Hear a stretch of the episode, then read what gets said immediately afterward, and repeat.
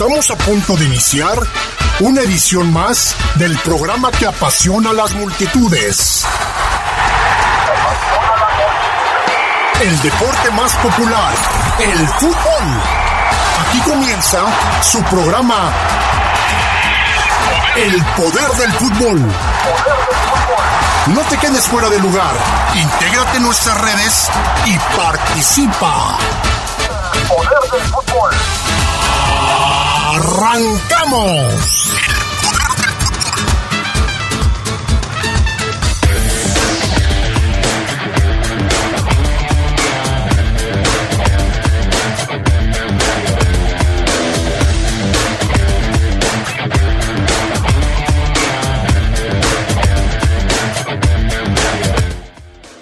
Pesar de sus problemas defensivos, el León vuelve a ganar, le pegó a Querétaro y está prácticamente listo para jugar la repesca.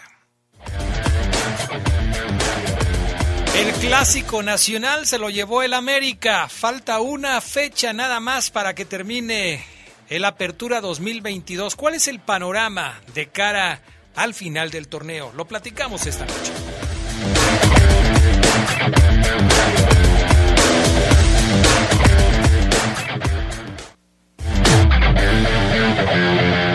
Con el equipo del Barcelona que cuando estaba con el Bayern Múnich.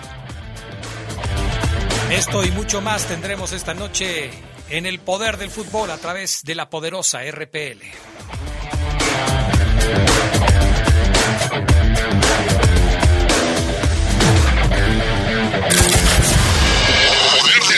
Estás en el poder del fútbol. Poder del fútbol. Edición nocturna. Continuamos.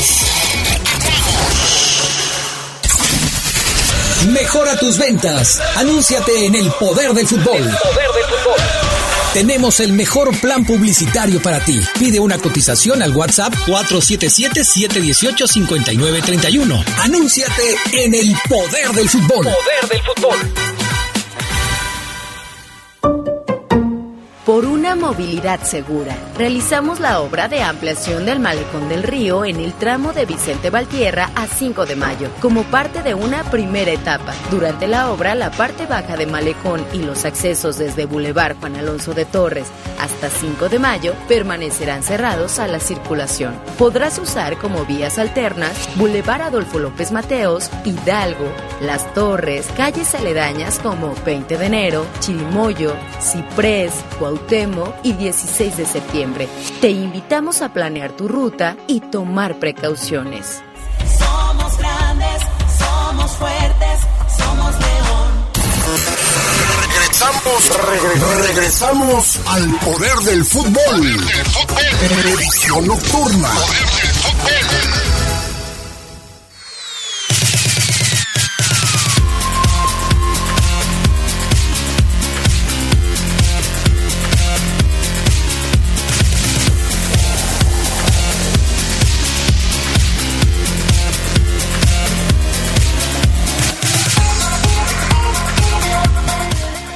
amigos, amigas? ¿Cómo están? Muy buenas noches. Bienvenidos a la edición nocturna del Poder del Fútbol.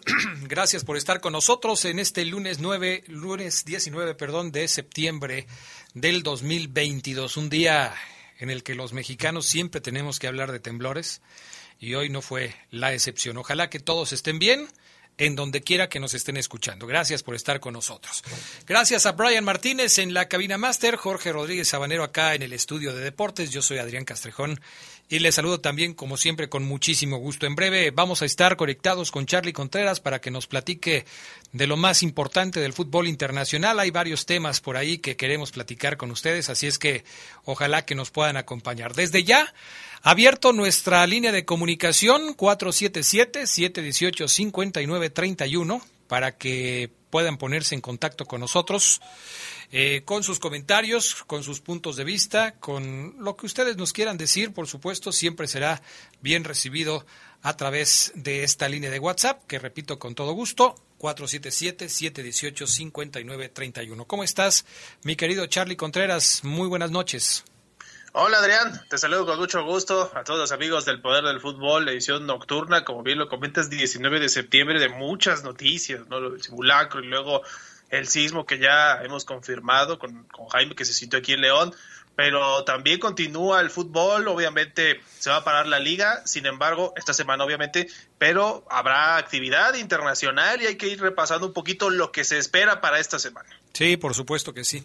Oye, Charlie, ¿por dónde empezamos con lo más destacado del fútbol internacional en las últimas horas? Pues hay que hablar, Adrián, de la selección mexicana, aunque no sé si quieres que lo hagamos ahorita o en el siguiente bloque. Venga, venga, mi estimado Charlie, de una vez. Selección mexicana, Adrián, porque ya están en Estados Unidos para el partido que van a, o bueno, viajaron el día de hoy a Estados Unidos para el partido del próximo sábado contra Perú. Gerardo del Tata Martino y sus pupilos eh, reportaron con seis jugadores lesionados. No sé por qué no son bajas, es por grupo, hacer grupo quizá, que estén con el equipo en general, que puedan estar en estos partidos pero es una cantidad importante de elementos que no va a tener el Tata Martino disponibles para jugar por lo pronto contra la selección de Perú, que como ya hemos conocido, pues eh, se quedó fuera de la posibilidad del Mundial después del fin de semana que FIFA ratificó el fallo, nada más para hacer un poquito de memoria. FIFA ya había dicho que Ecuador se había ganado su lugar al Mundial, a ley.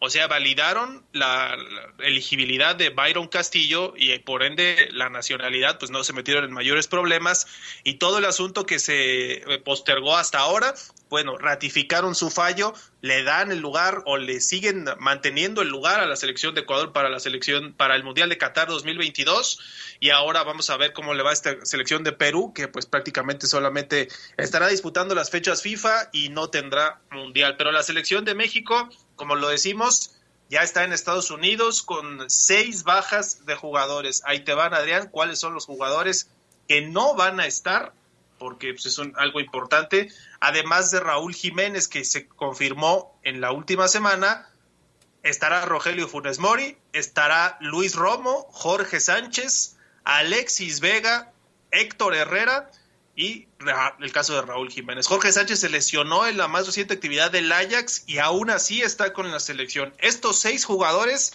fueron con el Tri, pero no van a jugar contra la selección de Perú y seguramente tampoco contra Colombia, que va a ser el próximo 27 de septiembre. ¿A qué van? Pues yo sigo insistiendo, este tipo de jugadores solamente van a conocer un poco quizá lo táctico, quizá ver cómo continúa el trabajo del Tata Martino, porque pues ya estamos a semanas de que inicie el Mundial, ¿no? Sí, así es. E, es a veces, eh, pues, paradójico, ¿no? Que los llamen cuando están lastimados, pero como dices tú, pues a lo mejor es el tema de, de hacer grupo, como son jugadores que sí o sí van a estar en el Mundial, seguramente el Tata Martino los quiere tener ahí para ir platicando y también para ir eh, avanzando en la planeación del torneo. Sí, sin duda. Hay que ver cómo, cómo continúa toda esta serie de lesiones, Adrián, y de los momentos futbolísticos. Por ejemplo, Eric Gutiérrez, que este fin de semana fue entró de cambio con el PCB, no había tenido tanta actividad. El Chucky Lozano se quedó en la banca. Es decir, lo bueno que había empezado algunos jugadores están ya teniendo menos minutos en sus equipos. El caso de Orbelín Pineda continúa bien, eh, de Santiago Jiménez continúa bien, aunque este fin de semana ya no hizo gol en la Eredivisie contra el PCB, de hecho, que es Eric Gutiérrez al que enfrentó y hubo duelo de mexicanos, los dos ingresaron de, desde la banca, el caso de Edson Álvarez que fue titular con el Ajax y perdió con el AZ Alkmaar, ahí no estuvo Jorge Sánchez eh, lesionado, como lo decimos, y bueno, alguna de la actividad. Pero también hay que destacar, Adrián, lo que pasó en la MLS este fin de semana, porque hubo grito de gol de tu Chicharito, que yo sé que eres fan, y de Carlos Vela. Chicharito metió un buen gol a William Yarbrough, el portero del Colorado Rapids, en un centro que define pues con un recurso de lujo, ¿no? Prácticamente de taquito. Y lo de Carlos Vela que hizo doblete, sí de penal, pero anotó en dos ocasiones. Ambos equipos ganaron. El LAFC es líder de la conferencia oeste, así que es uno de los favoritos para los playoffs en la MLS. Y el Chicharito volviéndose a hacer presente con goles. Buena fin de semana de ambos que no están en la selección. Pues sí, Chicharito que, que, sigue haciendo goles, pero bueno, ya ni hablemos del tema de la selección, ¿no? Y de Carlos Vela, pues también, ya él ha dicho que no, ya, ya hasta se despidió de la selección, ¿no? Creo que ya nada más le desea buenos, buenos momentos al equipo mexicano. Ahí están los partidos de la selección mexicana, serán contra la selección de Perú el próximo sábado y contra Colombia el próximo martes. Por cierto, ya estamos en condiciones de poderles eh, invitar para que escuchen las transmisiones que tendremos a través de la poderosa RPL de los partidos de la selección mexicana, estos dos de los que estamos hablando, el sábado contra el equipo peruano y el próximo eh, martes contra los colombianos. Estaba yo leyendo una declaración de, de Ormeño que decía, en México dicen que soy peruano, en Perú dicen que soy mexicano. Es con lo que hay que lidiar, dice Santiago Ormeño. Y bueno, pues sí, así es. Es lo, con lo que hay que lidiar porque cuando se dan circunstancias como esta, pues seguramente se lo están recalcando a cada momento y sobre todo cuando no eres ni figura en México ni figura en Perú. Entonces, jura lo que si Ormeño tuviera un mejor momento con las Chivas, hasta orgullosos se sentirían de decir que es mexicano. Y si marcara diferencia con la selección de Perú, no dudes que allá lo tomarían como el próximo emperador inca, pero no es así. Así es que, pues ni modo, mientras siga Ormeño por el camino en el que va, más bien parece que ninguno quiere tener el orgullo de decir que es de su nacionalidad. Sí, pero ¿sabes qué, Adrián? Más allá de la carrilla futbolera, que yo he visto que les llaman, por ejemplo, ya en lugar de chivermanos, ya les dicen inca hermanos, porque tienen a Ormeño. Pero sí, eh, yo sí, obviamente creo que Ormeño es mexicano, eh, tiene la nacionalidad peruana por ascendencia, por quizá por derecho, y es algo constitucional, ¿no? No deja de ser mexicano, ahora tiene la doble nacionalidad, quizá un doble compromiso porque pues en México fue donde ha crecido, se formó y tiene, eh, pues está en Chivas, ¿no? Que es uno de los equipos que, le da ese realce a la nacionalidad, pero también con Perú, porque ellos le dieron la confianza de ir a una selección mexicana, y ahora, perdón, de Perú, y ahora vamos a ver cómo le va contra la selección mexicana. Eh, yo no creo que vaya a ser titular, no me parece que esté en el mejor momento, ni siquiera cuando hizo gol hace unas semanas con Chivas, pensaba que, que ya había roto esa maldición sí creo que tiene que seguir demostrando porque no, no está en un gran momento que digamos. Y ya nada más para cerrar el tema del fútbol internacional, Adrián, pues lo que dio mucho de qué hablar este fin de semana fue el partido del Real Madrid contra el Atlético de Madrid por la razón de la celebración, ¿no? De entre Rodrigo y Vinicius. Rodrigo hizo uno de los goles con el que ganaron, el otro fue de Valverde. Los dos brasileños los dos afrodescendientes y este domingo le hicieron un gol y ganaron al Atlético de Madrid. Eh, en el chiringuito fue donde se había hecho mucho lío este programa que es tan polémico. Yo no soy fan del chiringuito, no sé ustedes, pero habían eh, dicho que estos bailes son como de mono. Ya después salieron a, disculparse diciendo que pues es una manera de decirlo, pero no es peyorativo, no es un insulto racista. Aún así, hasta el Real Madrid sacó un comunicado donde decían, muchachos, nosotros nos eh, unimos evidentemente contra el racismo, que bailen y que festejen. Es además una cuestión cultural, ¿no? La alegría que hay de Brasil con la samba y evidentemente pues eso no les, no les sentó bien. Ahora los del Atlético de Madrid, que es una afición históricamente en contra de este tipo de temas, le llamaron, hicieron este cántico racista en el derby de Madrid y aún así pues eh, se demostró en la cancha otra cuestión, cosa que me parece formidable, premiar lo que hay que premiar, ¿no? Las actitudes correctas y no este tipo de cánticos. Bueno, pues así es. Antes de irnos, mi estimado Charlie, eh, ¿qué te parece el comentario de Lewandowski diciendo que es más fácil que gane el balón de oro con el Barcelona que con el Bayern Múnich? Eh, puede ser, Adrián, pero pues tiene que demostrar, ¿no? es un gran goleador, Robert Lewandowski. Sin embargo, el momento que tuvo con el Bayern Múnich lo llevó a ser considerado uno de los mejores delanteros del mundo. Hoy ya no, pues han pasado los años y tiene que ratificarlo para ver si es cierto lo que menciona, ¿no? Que es favorito a ganar el balón de oro. Veremos. A mí me parece que es temprano todavía la temporada para poder dar un pronóstico, pero evidentemente Lewandowski, quizá Haaland, Mbappé se mete por ahí a la lista, el caso de Messi, Cristiano Ronaldo creo que ha venido un poquito a menos en la actividad, pero sí, sin duda hay que poner a Lewandowski en esa prelista de los eh, candidatos, ¿no? Pues sí, así son las cosas. Mi estimado Charlie Contreras, muchas gracias. Gracias, buenas noches y estás cenando, buen provecho. Gracias, cuídate mucho. Mensajes y regresamos con más del poder del fútbol a través de la poderosa.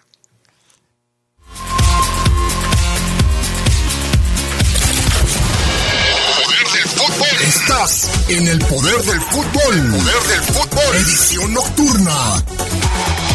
Continuamos.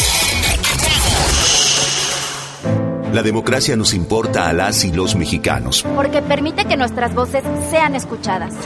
Durante mucho tiempo soñamos con democracia, pero hoy que estamos despiertos, unidas y unidos, hemos logrado elecciones libres y auténticas. Por eso inspiramos al mundo para proteger la democracia, los derechos y nuestras libertades, porque ese es el camino de la paz.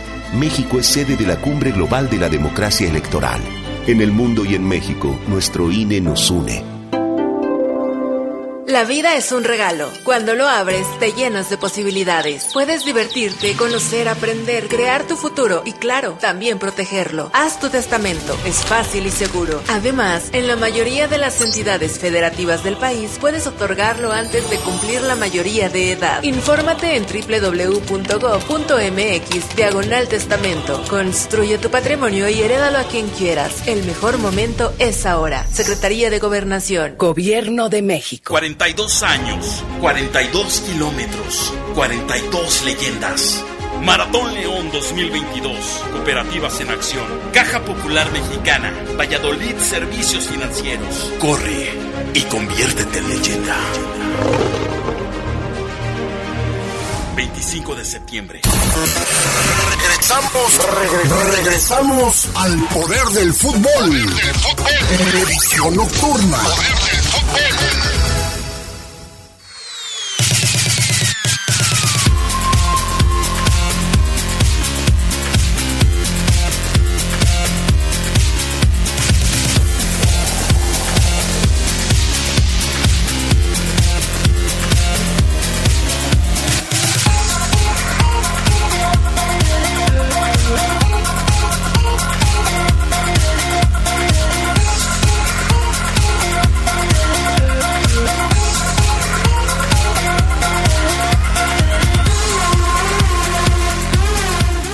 Bueno, pues ya estamos de regreso. Gerardo Lugo Castillo, buenas noches. Adrián Castrejón Castro, buenas noches a la buena gente del Poder del Fútbol. ¿Cómo estás? Bueno, pues bien, bien. No, bien, todo perfectamente bien.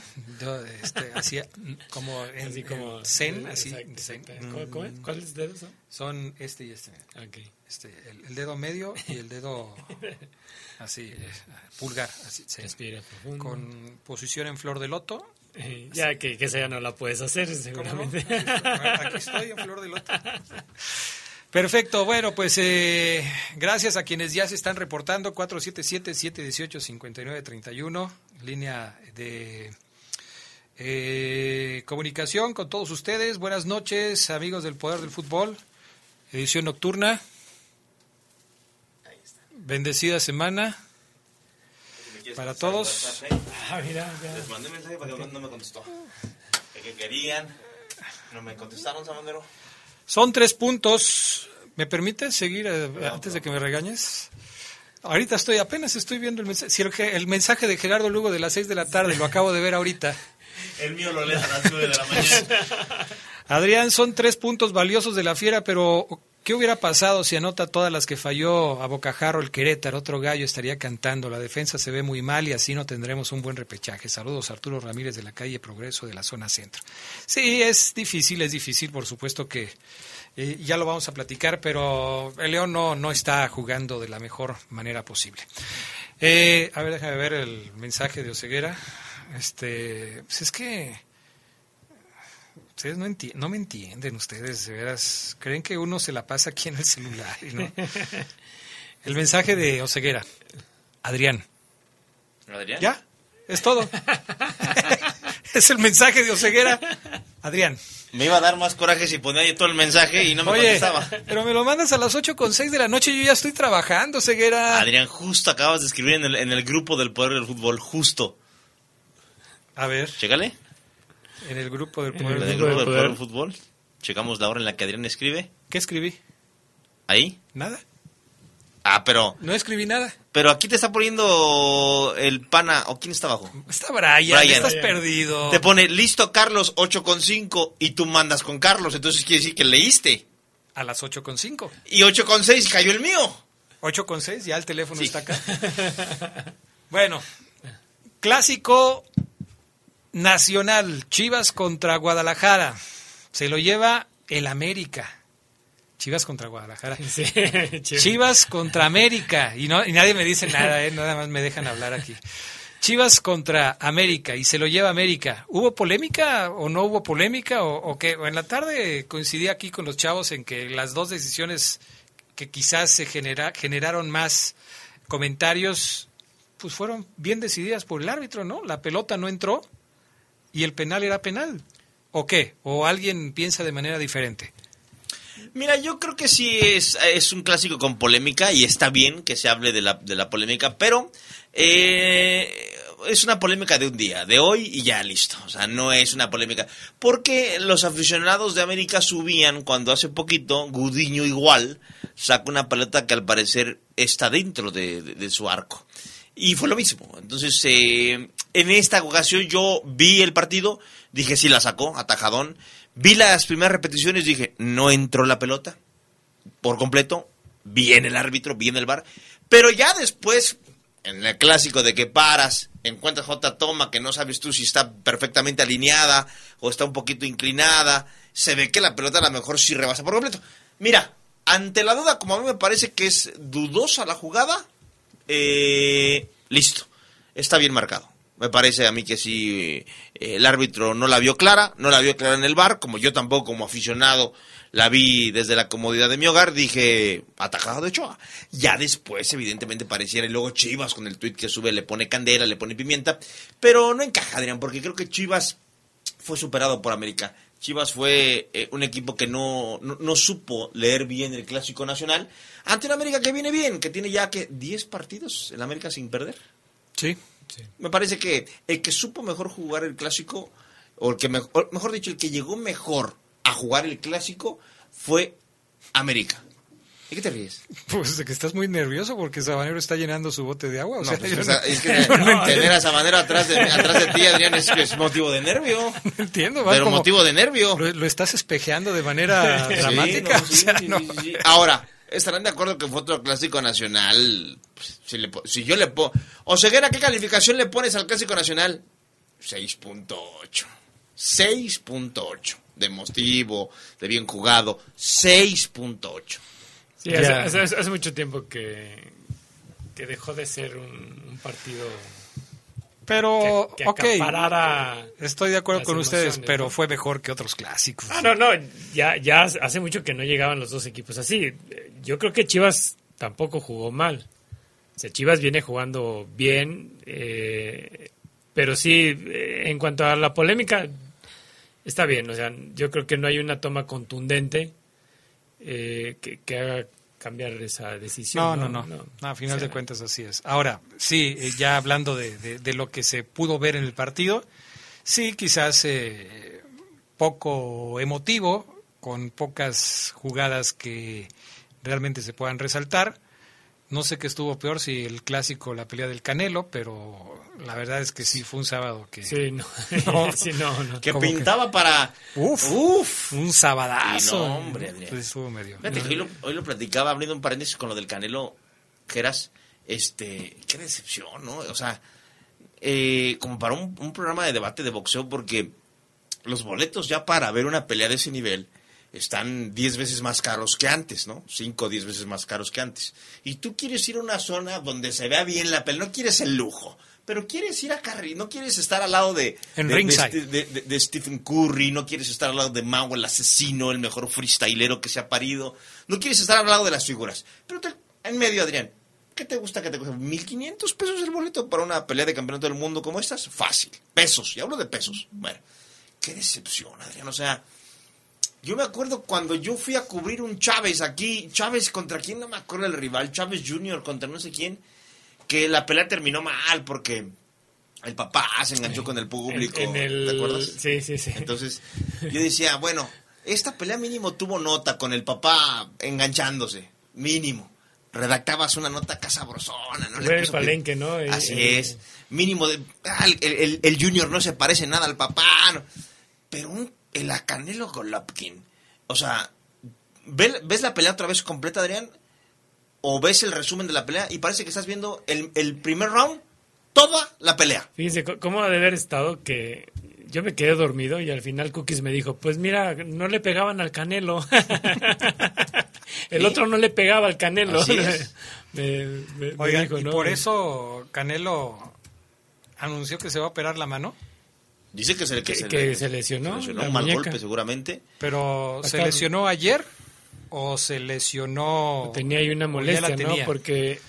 Y por eso no peleó bien. En los primeros rounds anunciaron que, bueno, eh, el, el comentarista dijo que, que se iba a operar después de la pelea. Yo Ahora- creo que era una molestia que ya tenía. Decepcionante Jainari, Jainari Golovkin, pero también el Canelo. O sea, yo creo que ante este Jainari Golovkin, que fue el peor de la, de la trilogía, el peor que yo vi, por ejemplo, ¿cuántos años tiene? ya? así es también. 40. 40 Así es, evidentemente boxeando más para que no le peguen que para pegar Jainari. El Canelo tuvo que verse mejor. O sea, como mexicano, yo sí siento que el Canelo, qué bueno que ganó. Yo le iba al Canelo, yo estaba con el Canelo. Quiero que gane el Canelo, quiero que ponga en alto el nombre de México.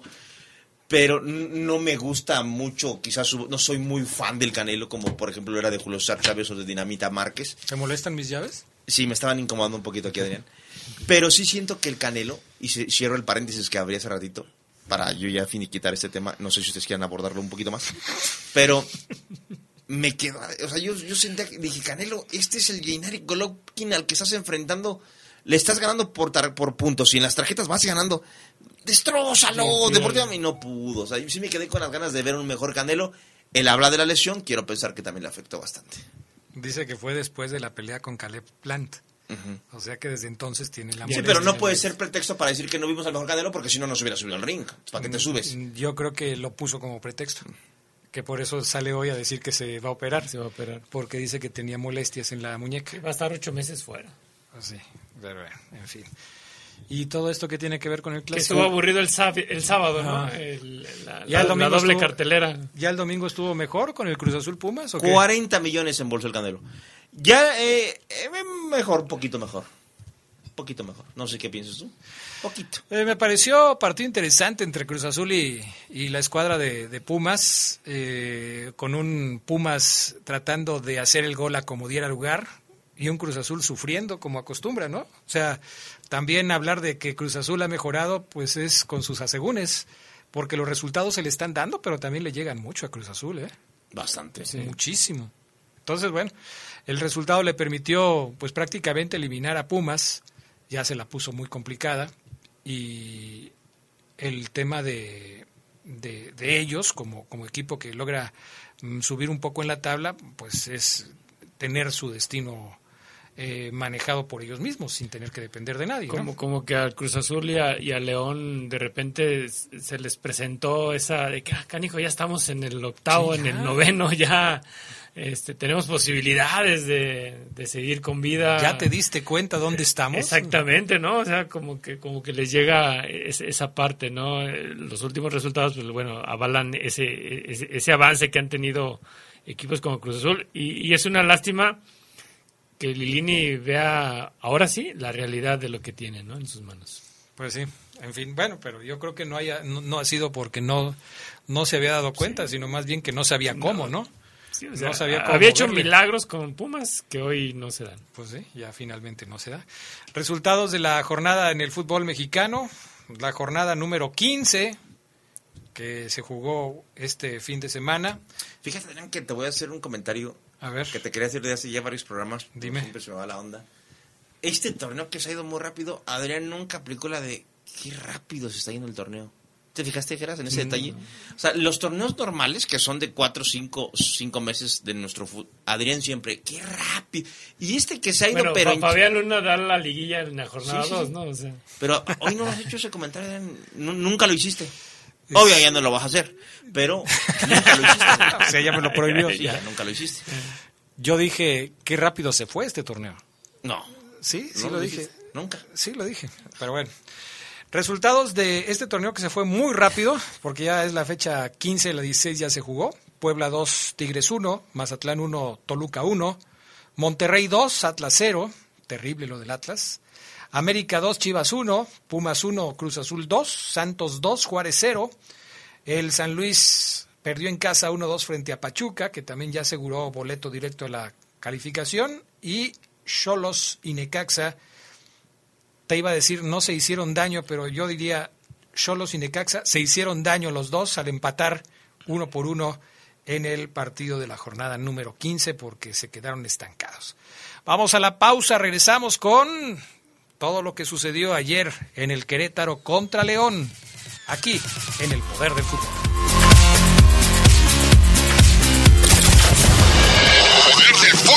Estás en el poder del fútbol. Poder del fútbol. Edición nocturna. Continuamos. La COFESE trabaja para que elijas entre mayores opciones los bienes y servicios que más se ajustan a tus necesidades. Yo veré los partidos del Mundial en el lugar que tenga las pantallas más grandes para no perder detalle. Yo prefiero ver los partidos de la selección en el lugar con más ambiente para poder festejar. Yo elijo el lugar que tenga promociones de comida para disfrutar con mis amigos. Con competencia, tú eliges. Más competencia para un México fuerte. Comisión Federal de Competencia Económica. Visita cofese.mx. Narco. Cocinero. Buchona. Dealer. Mula.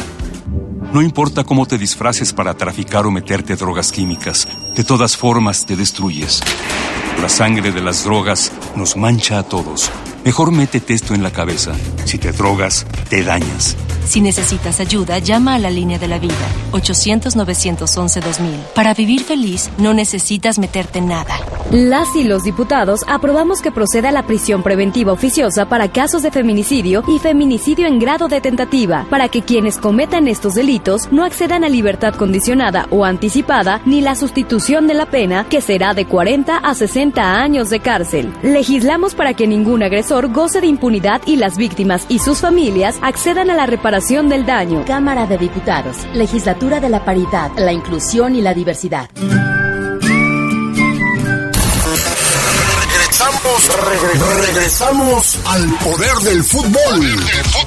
Edición nocturna.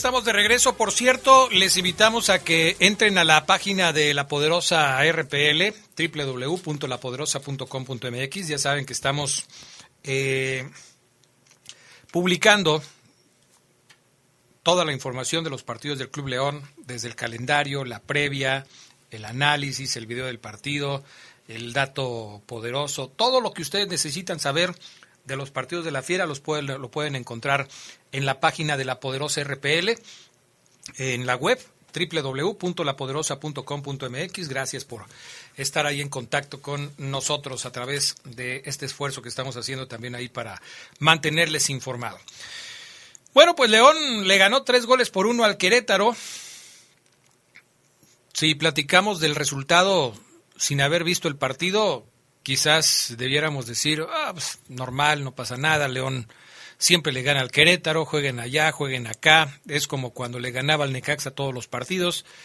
Eh, el Querétaro es cliente de León, 3 a 1, bueno, partido fácil para el conjunto de los Esmeraldas. Pero si vimos el partido, la realidad es totalmente diferente. ¿eh?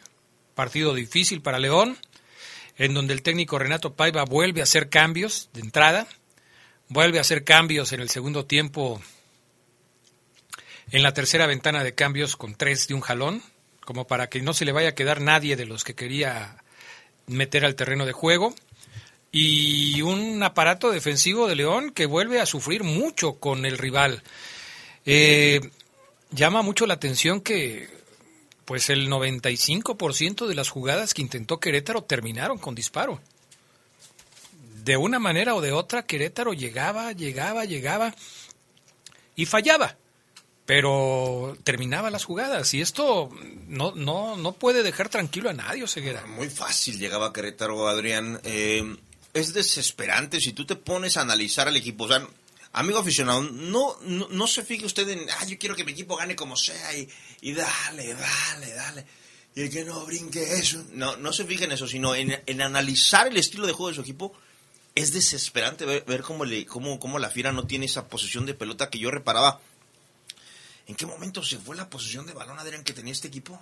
Ese, ese toque, ese traslado de balón, si son prácticamente los mismos. La posesión la sigue teniendo. Pero, ¿cómo te lo puedo decir, Adrián? Es como la misma, fíjate, porque yo sabía que iba a hacer ese comentario, porque te vas a ir al número. es, como la, es como una sandía, fíjate lo que te voy a tratar de decir, mi cerebro está trabajando a full, ¿eh? Es como una sandía, evidentemente, de hace, de hace un par... ¿Está sonando una camioneta? ¿No es ninguna de las ustedes? A ver, Hay que checar. Es, es como unas sandíajeras, amigos, que evidentemente antes el león tac, tac, tac, tac, tac, tac, tac, rebanaba de cierta forma, tac, tac, tac, tac, tac, tac, en cuadritos, que la sandía se veía bastante rica, jugosa. Es una sandía que el león tocaba muy bien, manoseaba muy bien la sandía. Hoy, como bien lo dice Adrián Castrejón, que la posición parece que sigue, sigue estando ahí, porque sigue superando al rival.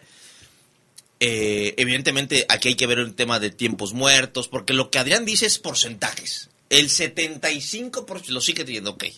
Que él lo ve fríamente como todo el profe que es. Si usted no, no conoce a Adrián Castrejón, imagínese un profe de matemáticas clásico, es él. Adrián Lente, canas, bien fajado, bien. Barba- Eh, barba, barba descuidada. así descuidadona. es Adrián, va a ir a los números.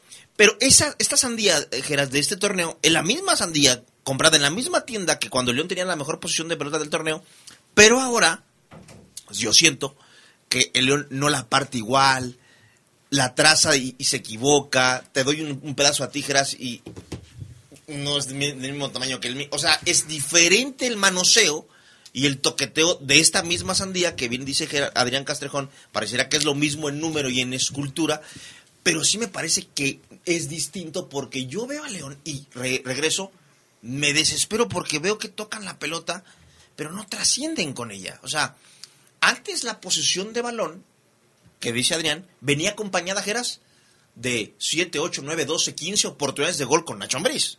De, de, de 8 a 15 oportunidades de gol con Nacho Ambriz, y lo recuerdo perfecto. Hoy esta posición, que bien dice Adrián, que para mí eh, se ha perdido, aunque el número diga que sí, está acompañada, Geras, de una, dos, uh, ya estiran, tres. Querétaro, que juega horrible, te permite una cuarta. ¿Por qué León, si son los mismos jugadores y es más, regresó Joel Nathaniel Campbell Samuels al equipo? Si regresó un tipo que sabe tener la pelota y que la cuida como pocos, porque es muy difícil quitársela, me dice, en el- me dice un jugador, no voy a decir quién porque no lo va a quemar. Me dice, no. Y no voy a decir cómo me lo dijo, lo voy a modificar. Y ahorita en el corte les voy a decir a ellos dos como me dijo y se van a reír. Me dice, no, es que no sabes lo difícil que es quitarle la pelota a, Campbell. No, no, no, no. Le damos y le damos y no se la quitamos y le pegamos y, y el hijo no la pierde. Bueno, ¿por qué si regresa un Campbell? Si está Mena, si está el Chapo, si tienes a Jairo, si tienes a Dávila, si tienes un 9 que ya corre a todas, que te ayuda a tener a la mejor más verde. ¿Por qué Geras León? Yo veo los partidos y digo, ah, ¿en qué momento explota esto? ¿En qué momento eh, eh, una triangulación, una dinámica, un chispazo y termina en una jugada muy bien? Porque el primer gol viene de un regalo. ¿En qué momento? O sea, pareciera que estoy viendo yo a un León Geras ya con, con otros nombres muy distintos a los que hace dos años o año y medio, o todavía hace un año, te tocaban la pelota bello, bello, lindo, sabroso. Antes yo veía a León y le iba a cubrir no, salía yo y qué buen partido dieron estos, o qué, bien- qué buen primer tiempo, o qué buena media hora. Hoy no le cuento 10, 15 minutos, me voy a ir a 15, no, no veo 15 minutos atractivos de León. Sí, era, era- antes era un, un equipo que, que como que también leía esos momentos en donde, en donde tenemos al rival mareado Así de es. tanto toque, Así lo es. vamos a aniquilar. Así es. Y metía uno, metía otro, ¿no? Como que era un león que, que, que- que cazaba bien a, a su presa, la, la, la dormía.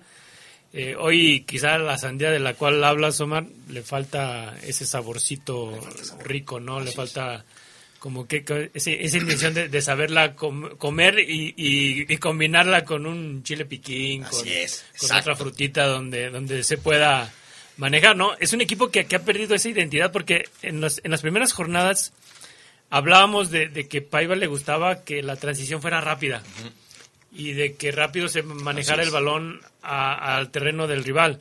Hoy no vemos algo así. Hoy vemos un equipo eh, lento en la transición. Porque de repente el profe priorizó defenderse bien. Sí, exactamente, o sea, de repente cambió todo, todo lo que él dijo al principio. Y, y lo más curioso es de que no se defiende bien. Así es. O sea, prioriza un poquito el, el orden. Ok, vamos a ordenarnos, vamos a que no nos metan goles. Que no nos y, sin embargo, y sin embargo, parece ser que, que es la parte más débil que, que tiene el equipo. Regresó el profe con la barba desaliñada y descuidada que dijo Gerardo Lugo y eh, todo lo que ustedes dijeron. Fui a Tienes checar. una pinta de profe, pero del- de los buenos, Adrián. Ah, ah, bueno. Es que buenos. sí son los matemáticos, Ah, Adrián, sí, sí, son las sí, matemáticas o y me- física, imagínate Adrián. a Bueno, Einstein. también no te tiramos tanto. Para- Matemáticas o física das. Para hacer honor a lo que me están diciendo, les quiero hacer un comparativo porque tengo aquí guardados datos de León de Ambriz. Por ejemplo, en el Guardianes 2020. Este las estadísticas no son muy diferentes a las estadísticas de hoy. Sí. A ver, danos. Sí. Por ejemplo, partido de León contra eh, Cruz Azul. Jornada 3. León pierde frente a Cruz Azul dos goles por cero. Con un Cruz Azul con el 34% de posesión de pelota Lo recuerdo perfecto. y un León 66% de posesión de pelota. Con un León que llegó 13 veces pero tuvo 3 disparos a portería. Y un Cruz Azul que llegó 16 veces y tuvo 5 disparos a portería.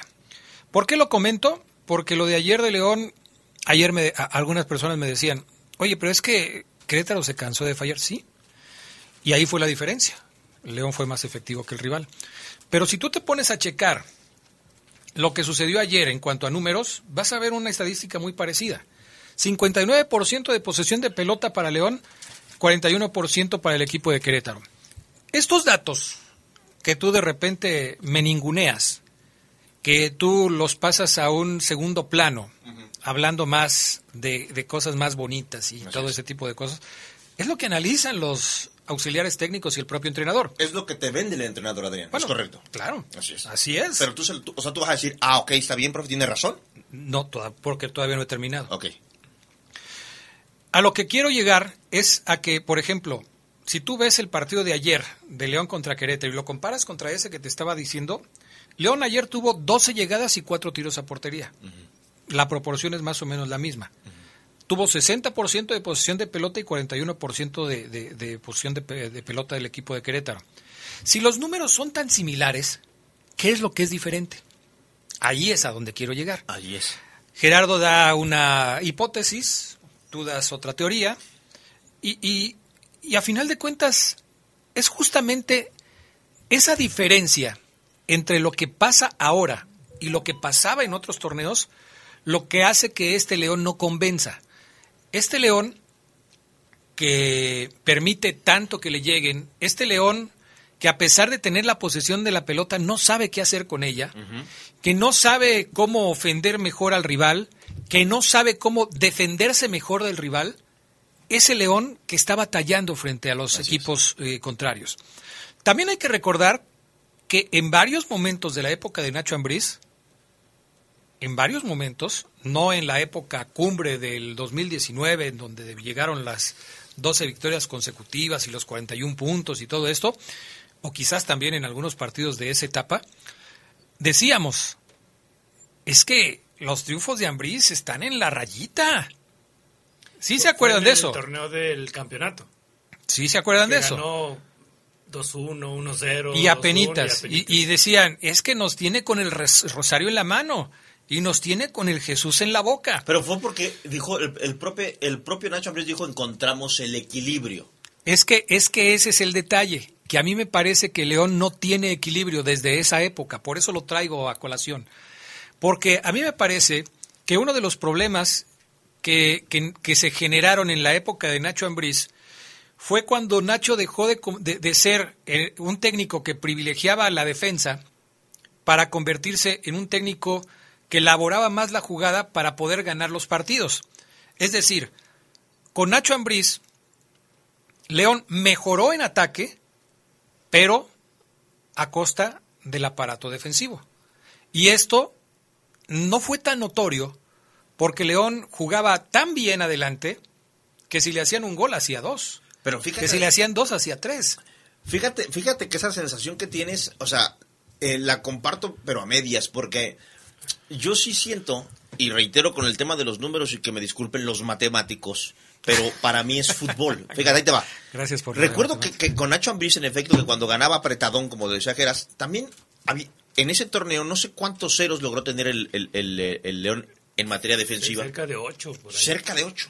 O sea, pese a que los triunfos, algunos eran 2-1, el equipo para mí, Adrián, repito, para mí. ¿Y, y por qué hablo que para mí? Porque yo dejé, acá, dejé hace mucho tiempo, Adrián, de, y, y en algo que quizás está mal, hacer algo que me gustaba y que te, y que te copié a ti, de llevar, eh, de ir a ver los partidos y apuntar corners, apuntar tiros libres, apuntar todo en una libretita. Lo dejé de hacer porque me enfoqué más en lo táctico, me quise enfocar más en lo estratégico, desde hace unos años para acá. Yo creo que el, León sí duró eh, desde la época de Ambriz hasta el último torneo de Holland, donde llega una final. Perdón, pero último torneo de Holland, donde llega una final y la pierde contra Atlas. Esos dos años, el León se defendía para mí bien. No sé si muy bien, quizás sí, pero se defendía bien. Lo que pasa es que atacaba mejor de lo que defendía. Y le dio para llegar a dos finales, un récord de 12 victorias y luego un título. Bueno, llega Holland, empieza a venir eso, eso para abajo, empieza a venir para abajo, empieza a venir para abajo. Pese a que con Holland también hubo su torneo en donde Cota ligó sus tres partidos, cuatro sin recibir gol, eh, como que viene a mi mente ese dato. Pero termina por, por, por ese fútbol y ese estilo, Geras, Adrián, amigos, de romperse y de, echarse a perder. O sea, con Holland, que me disculpe, yo a Ariel Holland lo voy a recordar como el entrenador que echó a perder al que mejor jugaba en la Liga MX, que era León. Bueno, ahora con Paiva, lo que yo veo, Adrián, y no me baso en números, regreso porque es. Yo veo el equipo y evidentemente veo que tiene más la pelota que Querétaro. Veo que tiene más la pelota que, los equipos que han venido aquí al Nou Camp. Y digo, sí, tienen la pelota un poquito más, pero mm, que ellos, pero no pasa nada. O sea, lo que, a lo que yo voy a decir es que no pasa nada. Tú hablas de, por ejemplo, el tema de llegadas, que me encanta ese dato. Tuvo 16 llegadas, 4 tiros a puerta. Aquí voy a, voy a dar un- un- un- un- una anécdota que tengo, porque en los últimos 20, 30 partidos que he estado en el Estadio de León, me ha tocado estar de esos 30 en la mitad, al lado del, del chavo, de la persona que va apuntando, en, que va, va haciendo el minuto a minuto en la página de la liga el resumen. Tienen un, programa muy padre, no, no sé si Geras lo ha visto, si lo has visto, Adrián. Es, tú ves, tú ves su, su tablet y dices, ¿qué es eso? ¿Este ¿Está hackeando el estadio? ¿Qué? Está abriendo una caja fuerte porque es con colores y viene en inglés, corner, eh, shoot, y así. Y entonces él, por ejemplo, hay una llegada y, y le pone ahí, Adrián, le pone llegada por izquierda, tac, y aparece entonces el dato se sube. Tiro y él lo- y me ha tocado estar con él y un día lo analicé y dije, oh, este aquí ya llegó y aquí le está apuntando. Entendí que él es el que sube la base de datos, pero es a su juicio, Adrián Castrejón. Eso reparé yo ese día, o esos días. Dije, porque... Y un día también debatí contigo, me acuerdo que nos agarramos sabroso, porque en, en aquel dato que me hacía mucho reír, que el aficionado de León evidentemente destaca, y, y- y lo respeto a aficionados, pero para mí es de risa, cuando decíamos, William Tecillo, o no me acuerdo si era Barreiro, el defensa con más pases acertados de la liga. Tiene 325, seguido por... y yo decía, Adrián, pero es que son pases de aquí a aquí. Y, dame, y es parte del estilo, pero no podemos decir que porque William Tecillo da 10 pases aquí en corto, es el mejor defensa de la liga, porque la estadística dice que es el que más preciso. Si vemos el fútbol y luego comparamos los números, Adrián, y finalizo, yo, yo sí, que me disculpen los números, pero ya yo no veo que coincidan. O sea, me dices, León tiene 15, 20 llegadas. Yo, para mí, para mi ojo, 8 o 9 no, no, no deben ser contadas como llegadas. Eh, no, es que para mí no, es que, ¿por qué le, por qué le apuntaste, carnal? Si para mí no, o sea, no, no trascendió, se quedó ahí. La gente se quedó, ¡ah! Pero, Pero, es apuntada como llegada. Es que tienes que entender que hay que eh, tener un criterio para poder contarlas como tal. Y si tú revisas diferentes páginas que llevan el conteo y tienen diferencias de una o dos cifras en de cada departamento, tendrás que llegar a la conclusión que las que el conteo de, de todas estas estadísticas pues es así. Quizás tú o Ceguera lo harías de otra manera, Así es. pero no puedes pedir que todos los criterios sean distintos. Sí, Tú has visto mis, mi- mis formatos de análisis. Sí, sí, no, muy novedosos, Así o sea, es. la verdad, muy adelantados a Clásicos. la época. No, clásicos van a ser cuando pasen algunos años, pero hoy son realmente vanguardistas. O sea, la verdad es que cuando tú ves, por ejemplo, un plano estadístico y gráfico de Oceguera, mm, eh, explicándote cómo son las llegadas de León para hacer los goles, y te dice cuatro llegadas por izquierda, cuatro llegadas por la derecha, cinco llegadas por el centro, y lo publicamos en el Poder Así del es, Fútbol, sí. la verdad es que son, eh, son métodos gráficos y estadísticos que ya envidiarían en la Premier League. Así es. O sea, nadie tiene es. eh, esa facilidad como para poder eh, explicarle a la gente con tanto detalle la forma en la que León anota los goles. Es impresionante. Vamos a la pausa, enseguida regresamos, me voy a tratar de reponer de esta impresión y volvemos con más del poder del fútbol. Poder del fútbol. Estás en el poder del fútbol. Poder del fútbol. Edición nocturna. Continuamos. Revive momentos inolvidables de los jugadores que forjaron y le dieron brillo al fútbol de nuestra ciudad en Leyendas de Poder. Sus orígenes, trayectoria, sus máximos logros, pero también los momentos más difíciles de sus carreras. Leyendas de Poder. Relatados en la propia voz de sus protagonistas. Leyendas de Poder. Todos los miércoles a las 8 de la noche por la poderosa RPL. Leyendas de Poder. Con el préstamo ordinario de Caja Popular San Nicolás, llévate hasta 10 mil pesos y festeja lo grande en este mes patrio. Págalo semanalmente y con una atractiva tasa de interés. Solicítalo en tu sucursal más cercana o pide informes vía Facebook. ¡Viva Caja Popular San Nicolás! La cooperativa de la gente.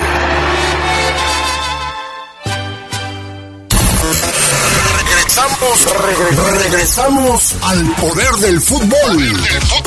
Edición nocturna.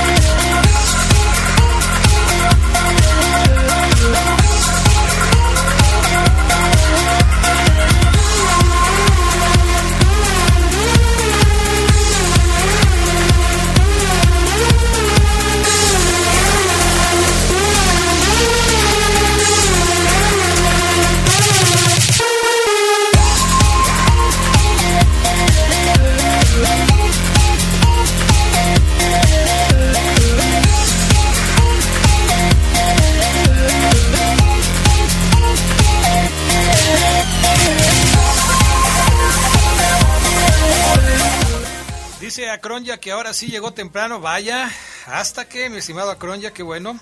Eh, buena tarde, Adrián, Gerardo Lugo, Omar Ceguera. En repechaje tenemos mucho que ganar y nada que perder con esa dirección técnica. Ayer el resultado es un espejismo y con ese fútbol no sé a qué entraríamos. No se perdió por la mala puntería de Querétaro.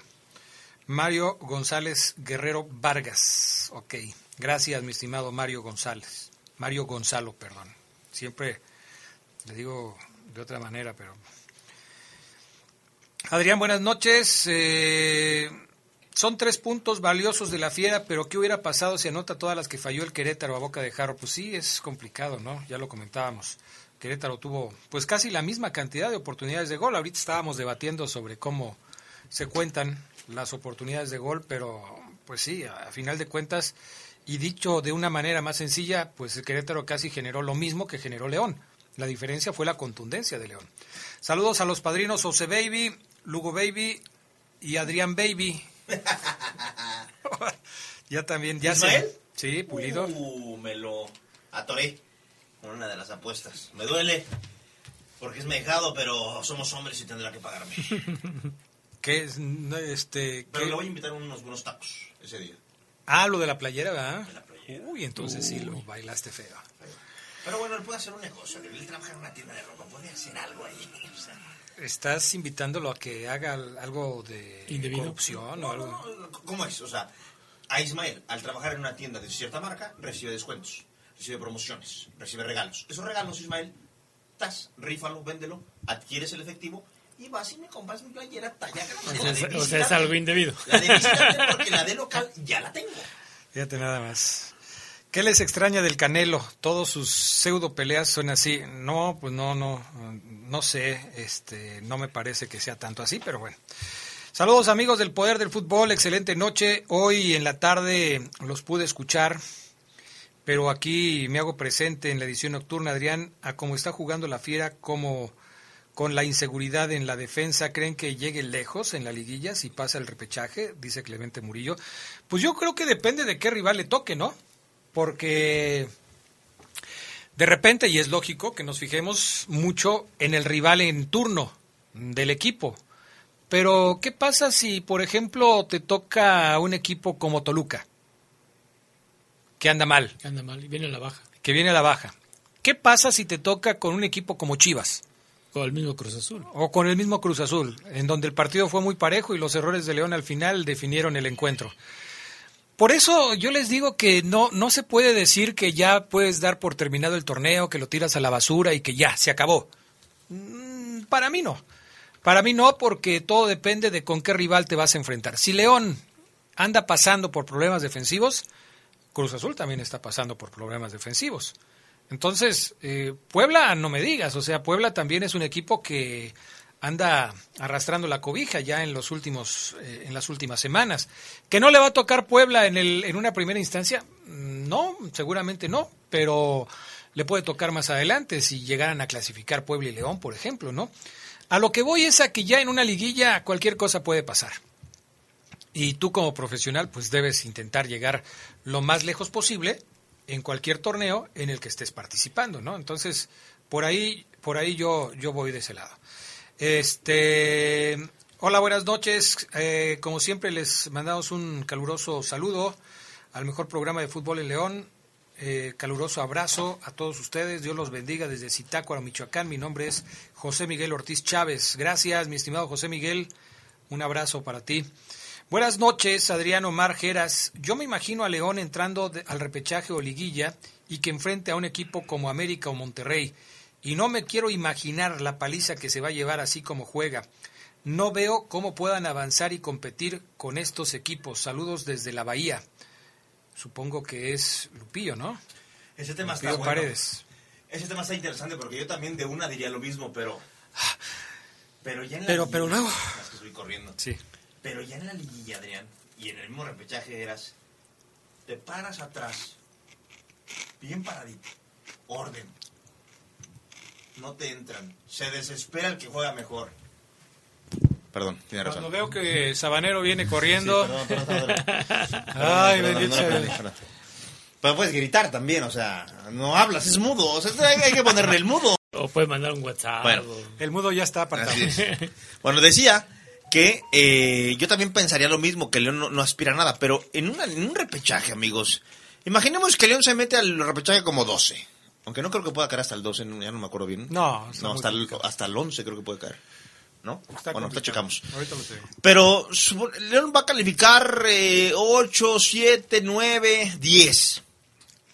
Imaginemos que en un escenario probable le toque América o Monterrey. En liguilla. En liguilla y en cuartos. Supera el repechaje y va a liguilla. Te encierras atrás, Geras. Te paras atrás, Adrián. Ordenado. Porque yo, yo me imagino a Paiva, voy a ser muy sincero. Y esto porque lo, he- platicado con, con- eh, gente del Club León. Evidentemente ahí es de... Sus respuestas son así de, pues ahí vamos, o sea, estamos esta- echándole ganas, creemos en el profe, le estamos dando, o sea, a veces entrenamos bien, a veces no nos salen las cosas. Yo creo que el profe va a decir, ya estamos aquí muchachos, vamos a ser honestos, vamos a pararnos atrás. Si queremos trascender y llegar lejos, párate atrás.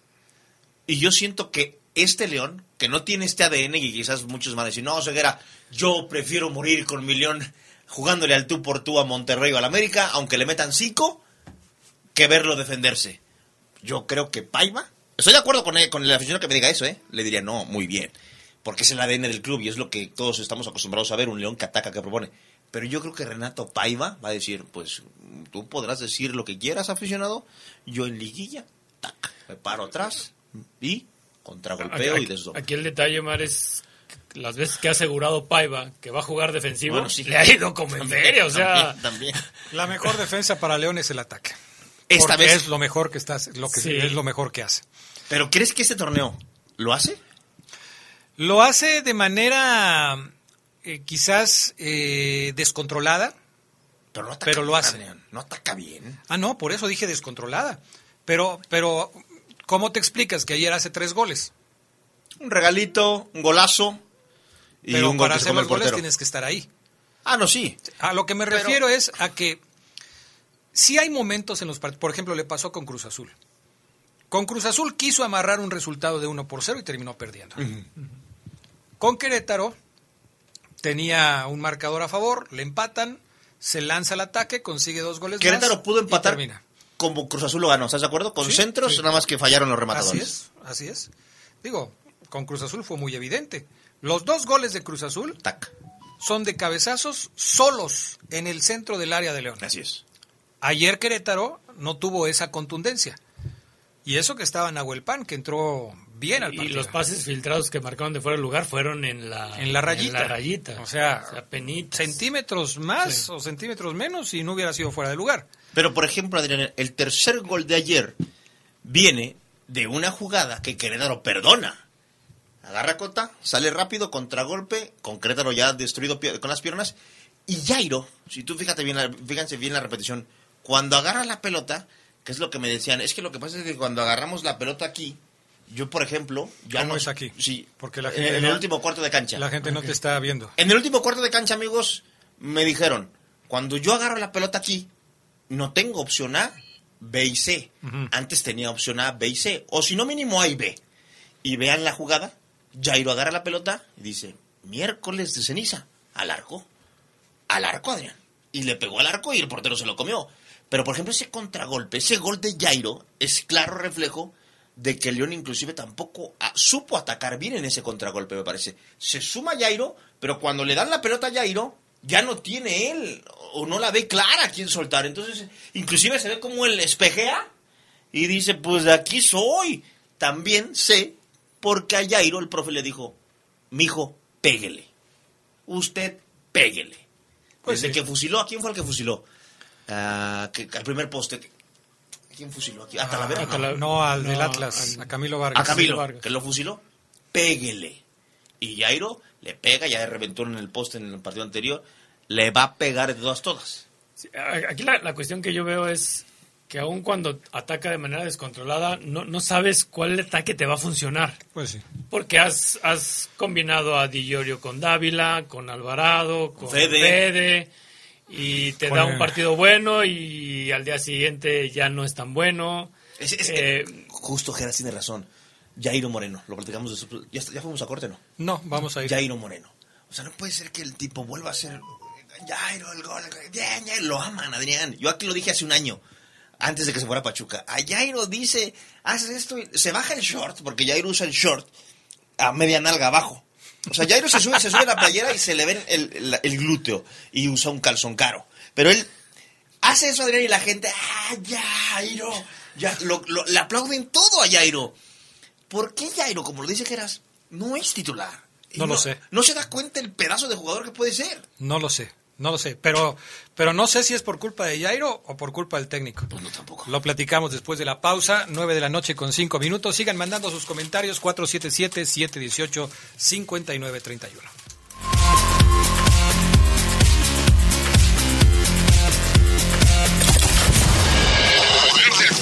Estás en el poder del fútbol. Poder del fútbol. Edición nocturna. Continuamos. Revive momentos inolvidables de los jugadores que forjaron y le dieron brillo al fútbol de nuestra ciudad en Leyendas de Poder. Sus orígenes, trayectoria, sus máximos logros, pero también los momentos más difíciles de sus carreras. Leyendas de Poder. Relatados en la propia voz de sus protagonistas. Leyendas de Poder. Todos los miércoles a las 8 de la noche por la poderosa RPL. Leyendas de Poder. La parte baja de la novena entrada. El juego está empatado. La cuenta al tope y el campeonato de la salud se define en el duelo entre Mamey Canseco al bat y el escurridizo lanzamiento de el Chupirul. Ya sabemos cómo se las gastan los de la industria chatarra con sus triquiñuelas publicitarias. Con un hit entra la del Gane. Viene el lanzamiento y Mamey Canseco sorprende con un toquecito que va a ser pan molido para la industria chatarra. Esperen, tremendo encontronazo abre la oportunidad al jalapeño Urdiales barriéndose a dar triunfo al club del antojo. Come como nosotros y ponte saludable. Con el préstamo ordinario de Caja Popular San Nicolás, llévate hasta 10 mil pesos y festeja lo grande en este mes patrio. Págalo semanalmente y con una atractiva tasa de interés. Solicítalo en tu sucursal más cercana o pide informes vía Facebook. ¡Viva Caja Popular San Nicolás! La cooperativa de la gente.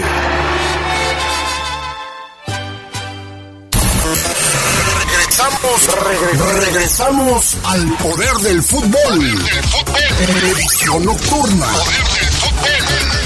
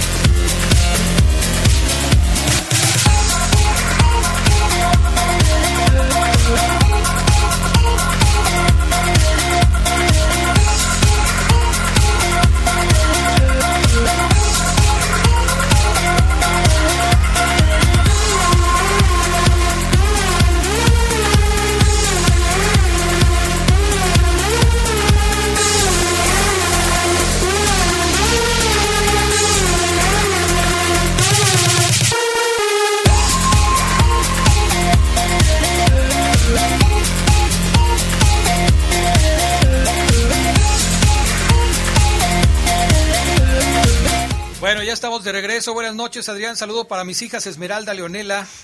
Híjole, este cuate sí le va al, a León, ¿eh?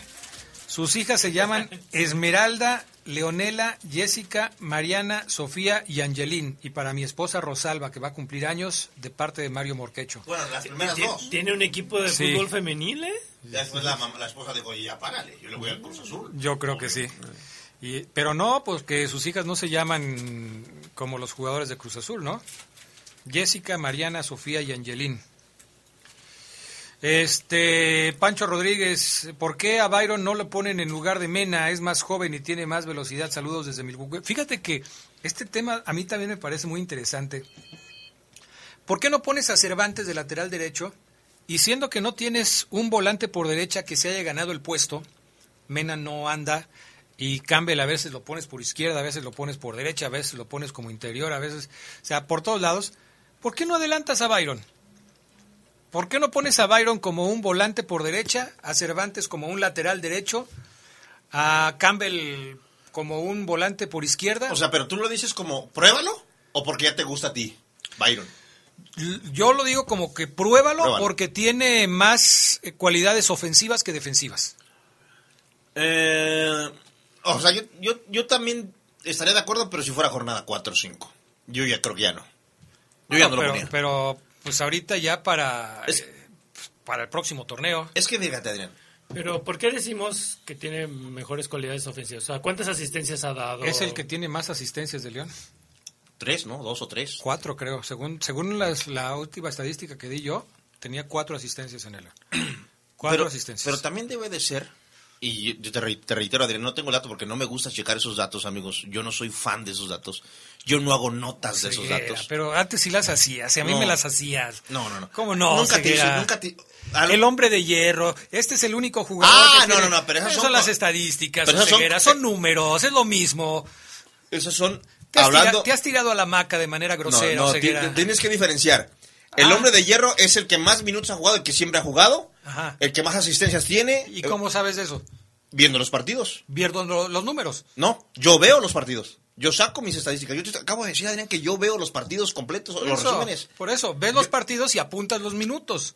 ¿Sí? ¿Y qué?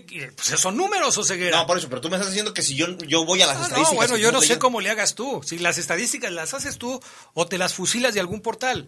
Son números, Oseguera. No, pero a, a lo que voy es que a ti hoy te encanta que haya esas estadísticas de el lateral que más manos a manos ganó, el, el- el contención que más duelos individuales ganó. A ti te fascinan. cómo Yo lo sabes sé. que me fascina Lo eso? dices con un empe- y con una entonación, Adrián, que parece que estás presentando una canción de Rocío. T- De Rocío Dúrcal. Vámonos con La Gata Así Bajo es. la Lluvia O de sea, Rocío Dúrcal. a mí no me gustan esas estadísticas, pero estoy casi seguro que Byron Castillo debe de ser uno de los laterales por derecha que más pases errados ha dado y que también más duelos individuuales ha perdido. ¿Sí crees que Peque me deje hacer un programa de Rocío Durcal? Sí, sí, me dices, sí, Adrián. me dices, parece ya apagar la radio y y irme a otro lado, Adrián. Yo sí tengo dos, tres que te van a escuchar. Pero fíjate, Geras, que yo no podría Byron, porque a mí Byron me gusta. Cuando yo lo vi en los primeros partidos dije, oh, este lateral, este lateral sí va y viene, va y viene y no veo que se desgaste, no veo que, o sea, domina los recorridos y los espacios y los metros que tiene que, que ir y venir. Le gusta ir y venir. Pero de más a menos veo que Byron empieza a no mostrarme un regate. Cuando está mano a mano en el último cuarto de cancha, Byron no es hábil. No es ese lateral que una finta, pum. Vaya, Byron Castillo, no que me haya decepcionado, pero ¿Qué es lo que hace bien para ti, Byron Castillo? Byron Castillo... Dos asistencias. Dos asistencias, ¿sabes? ¿Según quién? Oh, Es que también tenemos que la ver página eso. de la liga, ahí está. Bueno, pues dime, Gerardo. Lugo. Ah, y es bien, no la página de la liga. A, a- a mí lo que me gusta de Byron es que va y viene. O sea, es un lateral que va y, que, como tú dices, te intenta atacar y también te intenta defender. O te defiende y te ataca. Pero para mí, para Omar Ceguera, reitero, no para, no, no, no, no, los números, no tengo ese dato de más manos a manos ganados, ni no, no los voy a buscar, no me interesa. Mi ojo, mi ojo clínico, mi ojo de, de- de un tipo que le gusta el fútbol, ve que Jairo se ha equivocado mucho, y te los dije cuando, cuando les di la nota de los goles que ha recibido León, cuántos errores había cometido Sí, Jairo. Sí. Cuando ataca, también erra muchos pases, pero la virtud que tiene es que sigue intentando. Intenta, intenta, intenta, intenta. Pero en un día, eh, eh, el otro día, con, un- con, con una compañía que tenía ahí en el partido, decía, me gusta más el Romita Rojas. O me gustaba más el Romita Rojas. ¿Por qué? Porque a Omar Oseguera, esos laterales que van y vienen, cuando van, cuando atacan, Geras, tienen que trascender con la pelota. Desborde centro, desborde tiro al arco. Y para mí el Romita Rojas, discúlpenme, era 10 veces mejor que Byron Castillo. Pero no entiendo, la, de no cancha. entiendo la comparación. A ti te puede gustar mejor, más este cualquier otro, No, la- no, Roberto Carlos, si quieres, pero el Roberto Carlos no juega con el No, León. pero es que encaja y la el Romita comparación. Rojas ya no juega con es el que encaja la comparación porque con eso te estoy diciendo que no. No a lo de Byron Castillo como volante. No, Adrián. No. Para mí no. Está bien, Está o bien, sea, o sea, por eso digo está que para bien. mí. A mí me parece que de lo que hemos visto de Byron Castillo se desprende que ataca mejor que lo que defiende. No sé si son dos. Tú encontraste el dato de dos. Ah, o Yo sea, había- dudas del, dudas del dato que te da Geras. ¿Se lo hubieras dado tú? No, no. ¿Verdad, Geras? Bueno, aquí dice que Mena tiene tres, Byron y Dávila tienen dos. O sea, Que sí, son los está mejores bien, está bien. del- Y es, es una fuente confiable. Está bien. O sea, a lo mejor encontramos una fuente que dice un dato diferente. Pero el asunto no es el dato. El, asunto es la percepción, como dice Ceguera. A mí me parece que en la percepción se ve que Byron es mejor atacando que defendiendo. Por eso lo que dice Pancho Rodríguez, nuestro amigo del auditorio, no me parece descabellado. ¿Probarlo? Bueno, claro que lo tienes que probar. Es prueba y error. Es intentar algo y ver si te funciona o no te funciona. Intentó con Jairo Moreno poniéndolo de contención. ¿Funcionó? No, no funcionó. Bueno, pues quítalo. San se acabó. Byron Castillo, ponlo, pues ponlo. ¿Funciona? Qué bueno, que se quede. ¿No funciona? Pues quítalo, no funcionó. Así es. Dice Oseguera, ya es demasiado tarde. Puede ser que sea demasiado tarde. En algún momento quizás lo ha, lo ha entrenado, en el- lo ha hecho en algún entrenamiento y a lo mejor no le ha gustado. Tampoco sabemos si lo ha puesto a entrenar así. Es una posibilidad. Mira, y por ejemplo, ese tema de la volanteada por derecha. Evidentemente, eh, si algo hago, voy a revelar que yo en las últimas conferencias no he acudido, Adrián.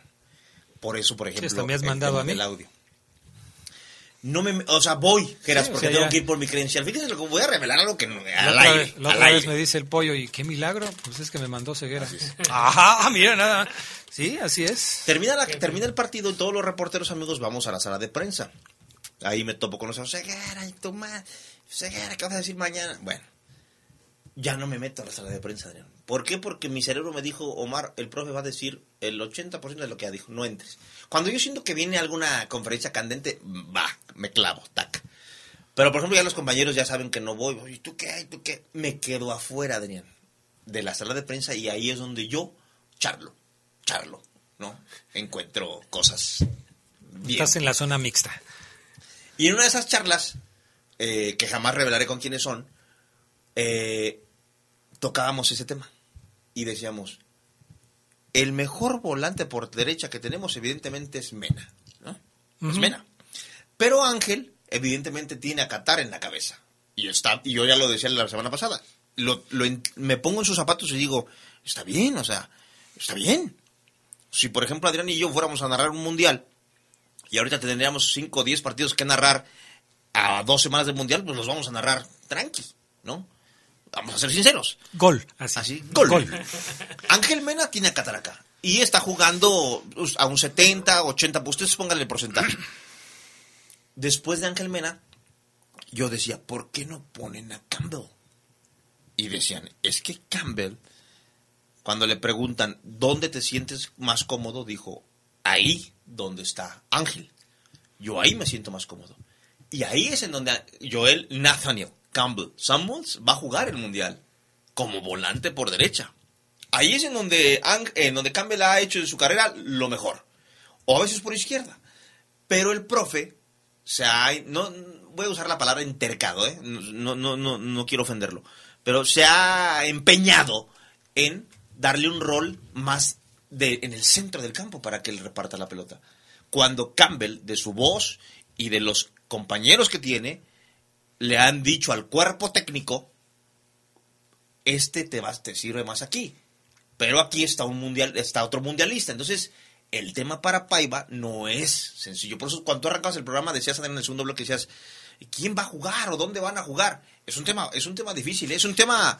Porque Campbell, si en su mejor posición está un Ángel Mena, que es ecuatoriano, que conoce más Paiva que al mismo Campbell, a Campbell no lo puede quitar del todo. Entonces dice Campbell, pues a ver, te voy a, sabes que yo te voy condiciones de conte. Voy a, voy a dejar a Montes en la banca y te voy a dar a ti ese, te voy a empezar a dar ese rol. Y ahí es cuando el equipo empieza a decir, ahí es cuando el equipo dice, pues es que a lo mejor por eso no estamos haciendo clic tan rápido, porque es otro el que ahora me reparte el dulce. Yo, yo siento que, que cuando tienes a un jugador como Campbell, que yo he defendido que, que su lugar es la derecha, la banda, y Pero de ahí no lo muevan, sería mucho desperdicio tratar de experimentar con Byron cuando tienes un jugador de, de esas características, ¿no? Pues no va a quedar otra que sentar a Byron. Y jugar con Cervantes en la Si, lateral. si el chico o sea, es mejor defensa que Byron, pues tendría que jugar Cervantes. Vamos a la pausa, regresamos enseguida. Yo les preguntaré para que le vayan pensando, después de 16 partidos, después de 16 alineaciones diferentes, después, sí, se las voy a hacer. ¿Cuál es el equipo ideal de León? O sea, Paiva no la tiene. Dénsela, por favor. No ha encontrado el equipo ideal, Renato Paiva. ¿Cuál es el equipo ideal de León? Ya regresó Tecillo. siempre terminamos regañados cuando nos haces esa pregunta. Regresamos y prepárense.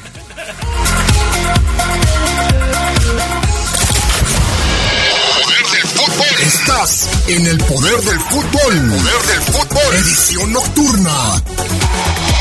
Continuamos. 42 años, 42 kilómetros, 42 leyendas. Maratón León 2022. Cooperativas en acción. Caja Popular Mexicana. Valladolid Servicios Financieros. Corre y conviértete en leyenda. 25 de septiembre. Bienestar y mejores condiciones de vida para todas y todos son prioridades en el Senado de la República. Para garantizar mejores resultados, la Cámara se ciñe y trabaja con procedimientos transparentes y apegados a la legalidad. Por cuarta ocasión, el Senado fue reconocido como institución 100% responsable en sus obligaciones de transparencia y rendición de cuentas. Y así seguiremos. Senado de la República. Sexagésima quinta legislatura. Con el préstamo ordinario de Caja Popular San Nicolás, llévate hasta 10 mil pesos y festeja lo grande en este mes patrio. Págalo semanalmente y con una atractiva tasa de interés. Solicítalo en tu sucursal más cercana o pide informes vía Facebook. ¡Viva Caja Popular San Nicolás! La cooperativa de la gente.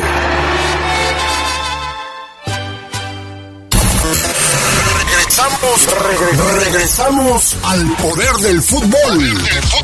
Edición nocturna. Bueno,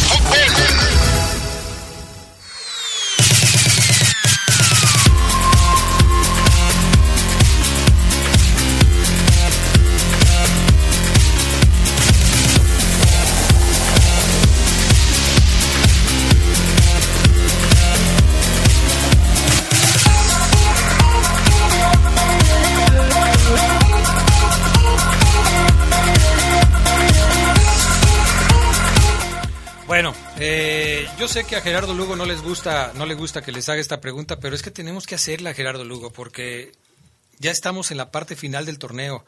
Ya es para que Renato Paiva pudiera haber decidido cuál es su equipo ideal. Yo tengo dos teorías del por qué no tiene un equipo ideal. Una, una teoría que tiene que ver con el aspecto físico y otra que tiene que ver con el aspecto de el desempeño futbolístico de sus jugadores. Sobre esta última, el desempeño futbolístico de sus jugadores, la teoría tendría que decir no le gusta lo que está viendo de su equipo y quiere seguir intentando variantes hasta encontrar eh, pues cuál es la ideal para que pueda ser el, el once de su equipo. Y sobre la hipótesis de el aspecto físico es tengo que rotar a mis jugadores para que puedan todos tener un funcionamiento parejo un desempeño parejo en el tema físico. Esta, esta última hipótesis no me da. No me da porque a los jugadores que está rotando no les está dando tantos minutos como a los que no está rotando, es obvio. Por ejemplo, si tú ves a Belón, Belón, salvo los primeros 14 minutos del partido contra San Luis de la jornada número uno, cuando entró de cambio Portecillo, ha jugado todos los partidos, a excepción de aquel eh, partido en donde fue suspendido por acumulación de tarjetas amarillas. El caso de Osvaldo Rodríguez, más o menos igual. El caso de Byron Castillo, más o menos igual. El caso de la gente del medio campo y de la defensa, de la delantera, es donde cambia, porque ahí es en donde ha estado rotando jugadores. A veces pone a Campbell, a veces pone a Mena, a veces pone a Fede, eh, a veces pone al plátano, a veces pone a Dávila, a veces pone a todos los demás. Los más constantes, y ahí vamos con la estadística que hacía antes Oseguera del hombre de hierro, Di Llorio, Cota, Belón, quizás Osvaldo y Byron Castillo. Pero donde se mueven las aguas es en el medio campo y en la delantera. ¿Por qué no encuentra el equipo ideal Renato Paiva? Les voy a decir el que para mí sería el equipo ideal. Empiezo yo, para que ustedes no se me presionen y no se enojen porque les hago esta pregunta, pero yo creo que ya en la fecha 16 ya deberíamos saberlo, ¿no? Cota en la portería. Después de haber visto lo que he visto, yo pondría a Cervantes en la lateral de la derecha. Pondría a Tecillo como central por derecha. A Belón como central por izquierda. A Osvaldo Rodríguez como eh, jugador eh, lateral por izquierda. Dejaría a Fidel Ambriz y a Iván Rodríguez en la contención. Pondría como volante por derecha a Campbell. Pondría como volante por izquierda a Jairo. Dejaría a Dávila detrás de Di Llorio. Y ya. Ese sería mi once ideal. ¿Qué dicen ustedes? ¿En dónde le cambian? Fíjate que ¿Cómo le ajustan? Mi, mi duda nada más es la, la, cuestión de Tecillo. O sea, que acaba de venir de una lesión, eh, que si bien ya, ya ha tenido minutos, no se le ve en, en ritmo y es lógico. Eh, que, que quizá como para llegar a ser solución ya en esta parte final del torneo, no, lo veo como que ya tardío el asunto, ¿no? En todo lo demás estoy de acuerdo contigo. Entonces pondrías a Barreiro. en Yo lugar de pondría a. Barreiro por, por la cuestión física que, y futbolística que presenta Tecillo. Yo no vi una diferencia en, en- en él. Y pues es lógico. ¿Cuánto, cuánto tiempo? Todo el torneo ha estado Todo el torneo. ¿Oseguera? Fíjate que yo, Adrián, eh, eh, obviamente parando este once ideal que pides ya en un repechaje, donde León va a estar. O sea, el once ideal ponlo en el repechaje. Yo voy a decir algo que a lo mejor muchos no van a estar de acuerdo, pero yo lo haría. Yo juego con Cota, juego con Barreiro y Tecillo. Yo. Yo pongo de lateral a Belón. Yo sé que nunca ha jugado ahí, pero a mí Osby no me ha gustado. Cuando, cuando escucho la palabra ideal, evidentemente tendría que ser con los que mejor he visto en el torneo, ¿no? Y yo sé que Belón no ha jugado de lateral. Pero veo a Osby no lo veo como un tipo que, que merezca estar en un once ideal. Y hace ratito decía yo, ya no hay tiempo. Pero en un once ideal del de este León, ah, no, no, no, no, no pongo yo a Osby. No lo pongo porque veo que le llegan y centros. Y centros. Y centros y centros y centros. No sé qué pasa con él, no, no entiendo. Antes era un chavo que eh, cortaba esos centros, que los evitaba, que ahogaba, ahogaba al volante, no lo dejaba ni respirar. Hoy le está costando mucho trabajo, no sé por qué. Pero bueno, por derecha pondría yo a Byron Castillo. Pese a que he dicho que me ha, de- ido de más a menos en mi gusto futbolístico.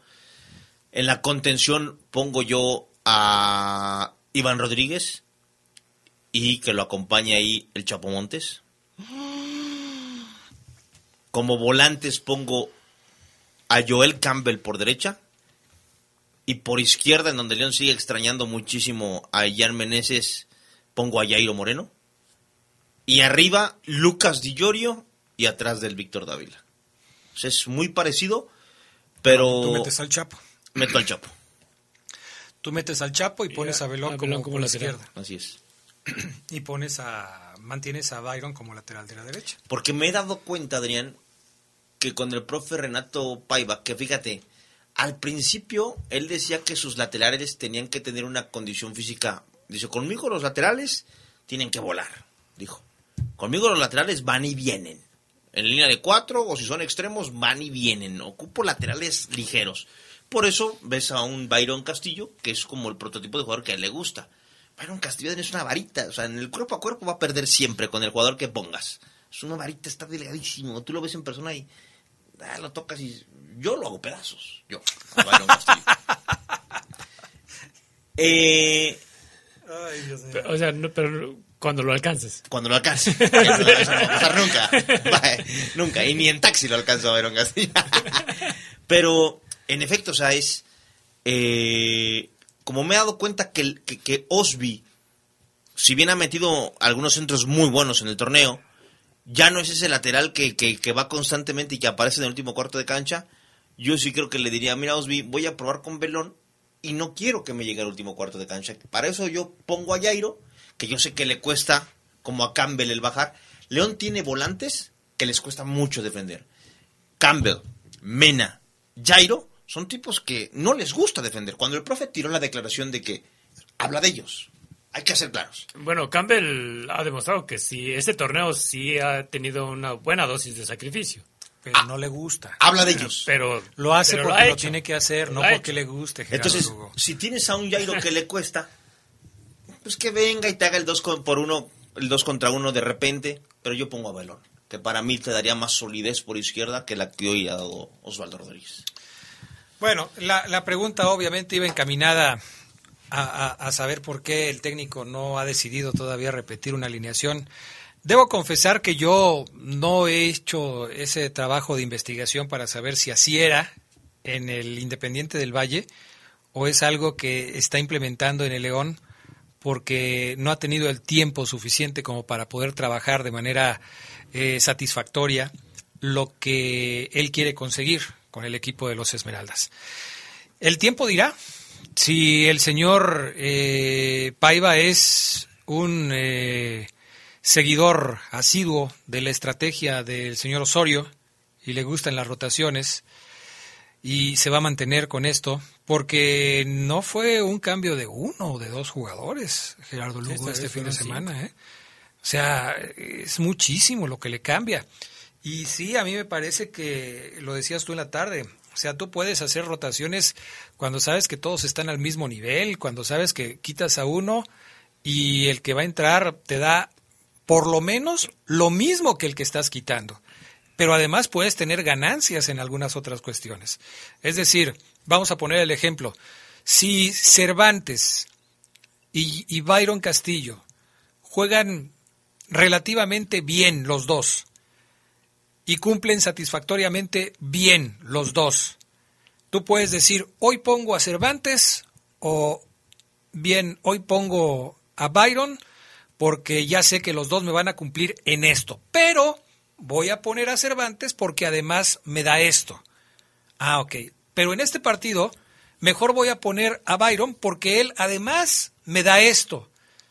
Esa es la diferencia cuando puedes hacer rotaciones. Eso es un relajo a la vez. Y se hace un relajo porque además eh, hemos insistido tanto, por lo menos de mi parte, he insistido mucho y creo que en algunas ocasiones han estado de acuerdo conmigo, en que para que puedas entender, para que puedas lograr el entendimiento entre un grupo de jugadores que se dedican a una misma zona del campo, entendiéndose la línea defensiva para seguir con el mismo ejemplo, necesitan jugar juntos, porque los jugadores que han participado en diferentes encuentros de manera continua empiezan a entenderse hasta sin hablarse. Así es. Saben perfectamente que si Byron sale, el que hace la cobertura es es eh, Barreiro. Es que si Barreiro sale, entonces Byron se recorre un poco a la derecha. Lo decías tú en algún momento. Que si Byron sale, Osvaldo no puede ir también. Tiene que quedarse, no pueden ir los dos laterales. Tiene que ir uno y el otro se queda. Pero si el avance que estás teniendo en el acoplamiento de tu defensa lo desbaratas en el siguiente partido porque ya le cambiaste el, el grupo de jugadores que elegiste, entonces nunca vas a tener el entendimiento que se necesita para poder lograr el éxito en la defensiva. Y que aquí encaja un tema que el profe en su defensa es, es, bueno que lo, que lo use, el tema de los tiempos. Ha sido un primer torneo para Renato Paiva, evidentemente como acordeón, muy apretado, muy apretado, ¿no? Con partidos evidentemente que se adelantaron, dobles jornadas, que tiene que terminar antes por la Copa del Mundo. que él llegó tarde. Él llegó tarde. En ese sentido lo entiendo. Y yo, le, y yo por eso este tema a lo mejor es para el final del torneo, pero yo sí le daba a Renato Paiva un siguiente torneo. Nada más para ver. Para, ya con tiempo, quiero, a Omar, Omar Oseguera quiere que Renato, quiere ver qué tan buen entrenador es Renato Paiva, porque no creo que sea este. O sea, yo, yo, yo leo que Renato Paiva fue campeón en Ecuador, con un equipo que, que no pintaba para, que lo quieren en Santos, y digo, pues este señor debe tener algo bueno, ¿no? Cuando lo vimos entrenar por primera vez lo hacía muy bien. Pintó líneas en, los en la cancha de entrenamientos que tú decías, muy bien. Hoy ya no las usa. Un detalle, por ejemplo, se las dejo ahí filtrado. Pintó líneas para trabajos, ya no las usa. Yo no creo que sea el Renato Paiva no creo que sea este entrenador, que su equipo juegue forzado, apretado, feo, que aburra. Hoy León aburre. No creo que Renato Paiva. Quiero pensar que no, Adrián. Por eso yo yo me estoy adelantando y digo, yo quiero verlo en el clausura 2023. Porque quiero que me demuestre qué tan buen entrenador es Geras. Porque en su defensa, él va a decir, y ahí si no le podemos... A ver, pues ponte tú, Adriano, ponte tú, Geras. Y en tantas semanas y con tantos partidos, a ver, hagan funcionar un equipo. Yo sé que es difícil, yo lo sé. Yo sé que es difícil. Pero es lo que le tocó, profe. Y tenemos que juzgar lo que hay. Por eso, pese a que hoy su equipo me aburre, y me aburre bastante, Quiero verlo en siguiente torneo. Vamos a la pausa, regresamos. 9 de la noche, 35 minutos. Enseguida estamos de regreso en el poder del fútbol. Poder del fútbol. Estás en el poder del fútbol. Poder del fútbol. Edición nocturna. Continuamos. Esta semana en la Hora Nacional aprenderemos a volar. Así es, estará con nosotros Rolando López Aldaña para hablar de las carreras enfocadas en la aeronáutica que tendrá el nuevo plantel de Secati. También llegaremos hasta las nubes con la música de dos bandas de rock mexicano, La Gusana Ciega y Los Estrambotis. Y por si fuera poco, continuamos recorriendo Michoacán. Ahora sí, el cielo es el límite. Fernanda Tapia y Sergio Bonilla los esperamos este domingo. Esta es una producción de RTC de la Secretaría de Gobernación. Gobierno de México. La Cámara de Diputados, a través de las Secretarías General y de Servicios Parlamentarios y el Centro de Estudios Sociales y de Opinión Pública, invita a la decimosegunda edición del Premio Nacional de Investigación Social y de Opinión Pública. La convocatoria está abierta hasta el 30 de septiembre. Consulta las bases en el sitio diputados.gov.mx diagonal CESOP. Cámara de Diputados, 65 legislatura. Legislatura de la paridad, la inclusión y la diversidad. Mejora tus ventas. Anúnciate en el poder del fútbol. El poder del fútbol. Tenemos el mejor plan publicitario para ti. Pide una cotización al WhatsApp 477-718-5931. Anúnciate en el poder del fútbol. Poder del fútbol.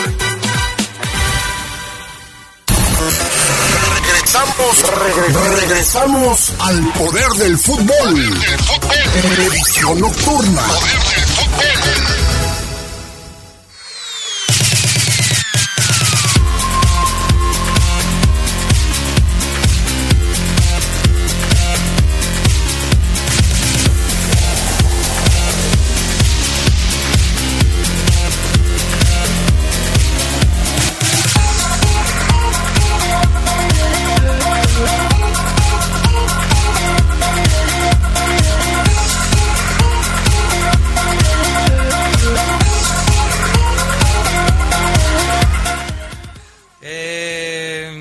Gonzalo Guerrero dice, ojalá y los haya escuchado Paiva, me gustaron sus alineaciones, nomás aquí faltaría que hiciera caso.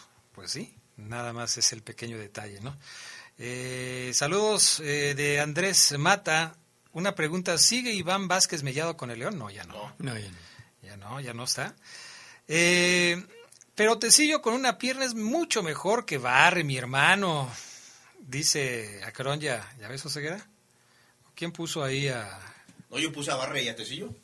no, tú Yo puse a, a Barre y a, y a O sea, tú no pusiste a, a Tecillo. Entonces, para ti, Gerardo Lugo. ¿Ya ves? Eh, buenas noches, Adrián. Saludos a todos en la mesa. Creo que este torneo es atípico y por eso el León puede llegar lejos a pesar de su irregularidad. Sí, ya estando en la liguilla, ya estando en el repechaje, cualquier pues cosa. ya llegó lejos, ¿no?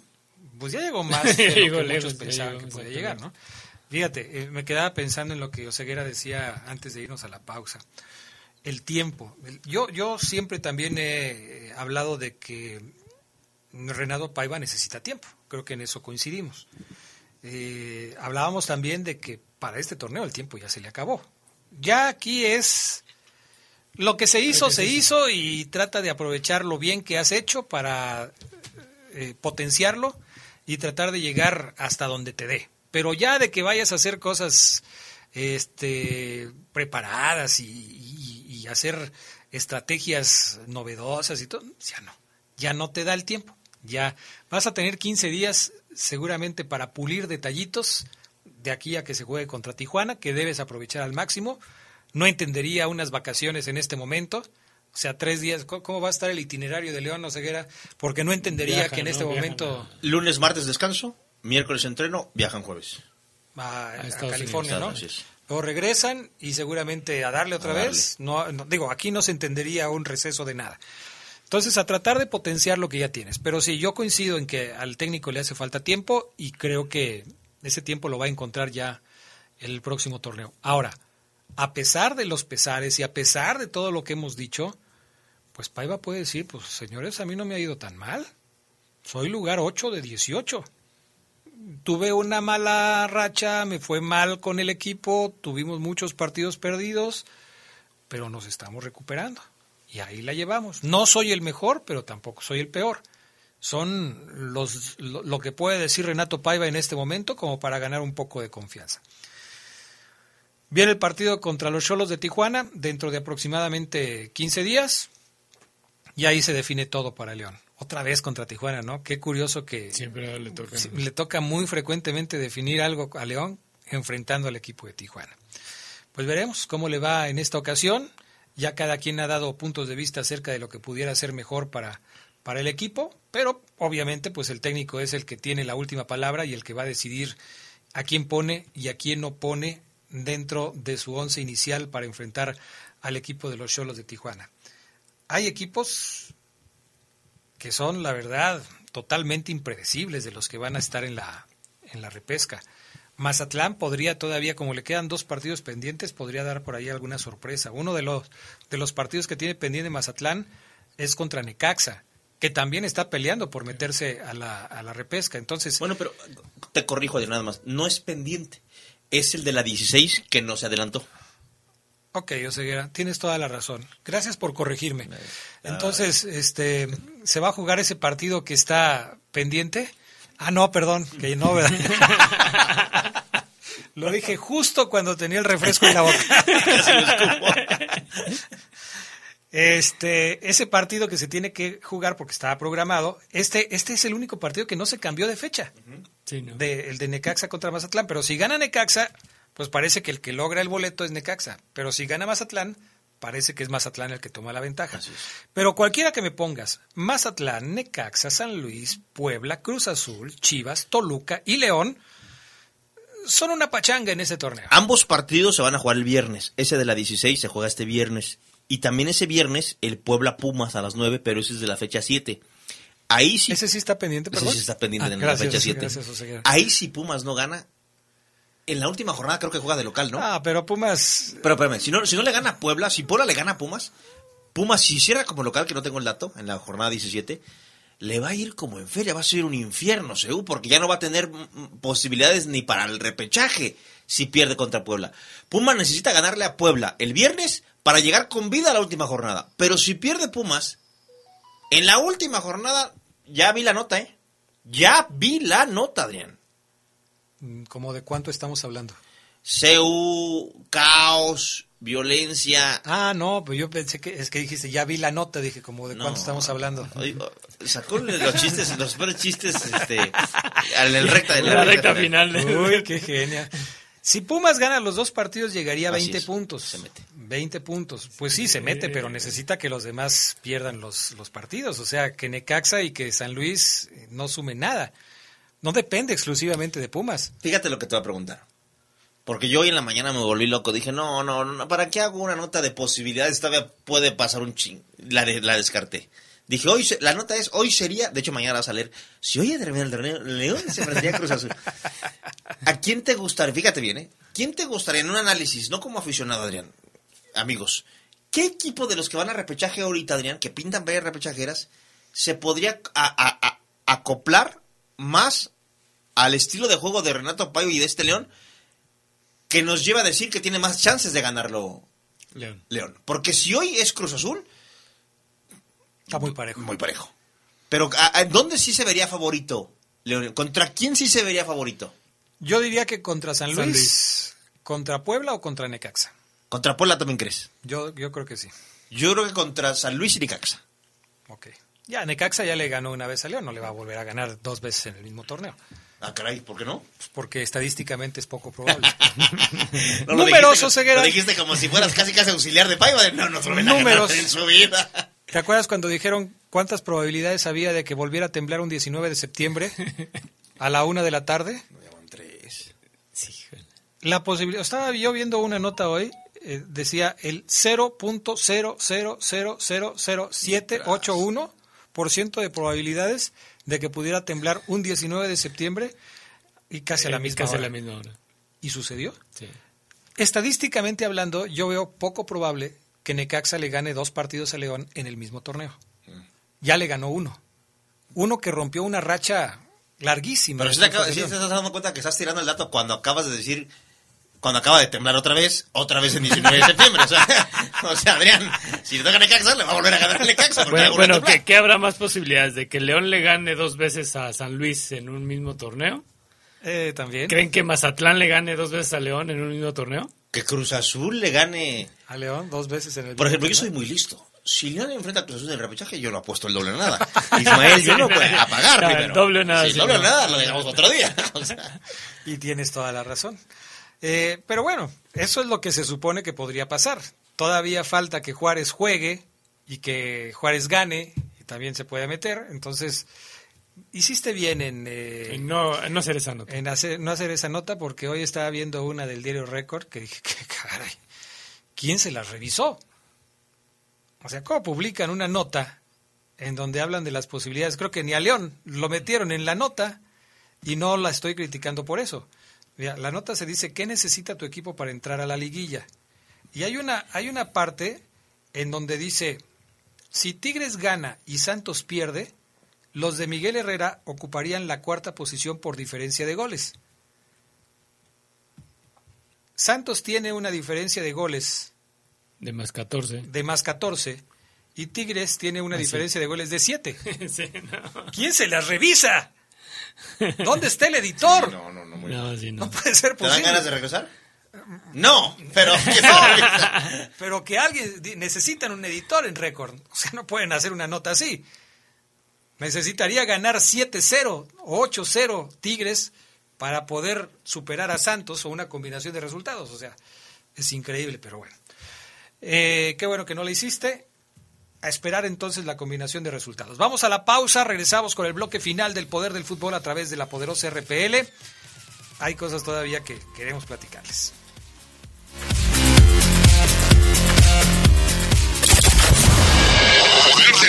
Estás en el poder del fútbol. Poder del fútbol. Edición nocturna. Continuamos. Con el préstamo ordinario de Caja Popular San Nicolás, llévate hasta 10 mil pesos y festeja lo grande en este mes patrio. Págalo semanalmente y con una atractiva tasa de interés. Solicítalo en tu sucursal más cercana o pide informes vía Facebook. ¡Viva Caja Popular San Nicolás! La cooperativa de la gente. Revive momentos inolvidables de los jugadores que forjaron y le dieron brillo al fútbol de nuestra ciudad en Leyendas de Poder.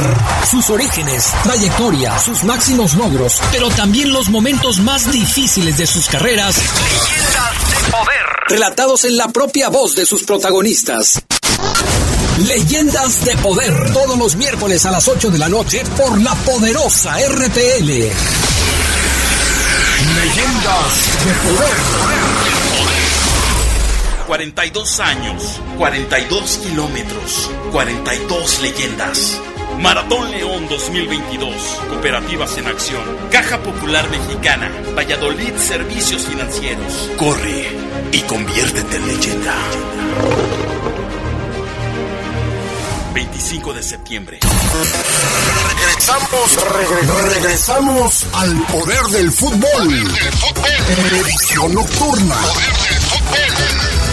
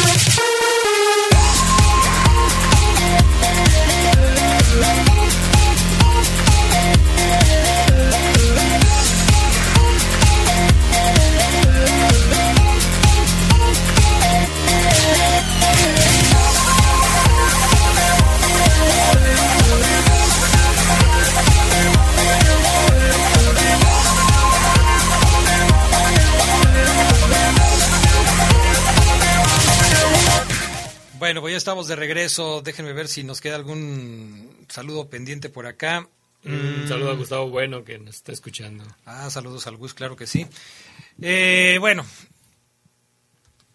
yo creo que también ya es como que ir momento de ir eh, hablando de de los favoritos. Pero antes de los favoritos, el tema de Bucetich, que nos han estado preguntando qué, qué pasó con Bucetich. Hoy se sintió mal Bucetich en el entrenamiento de Monterrey. Se lo llevaron al hospital, lo checaron.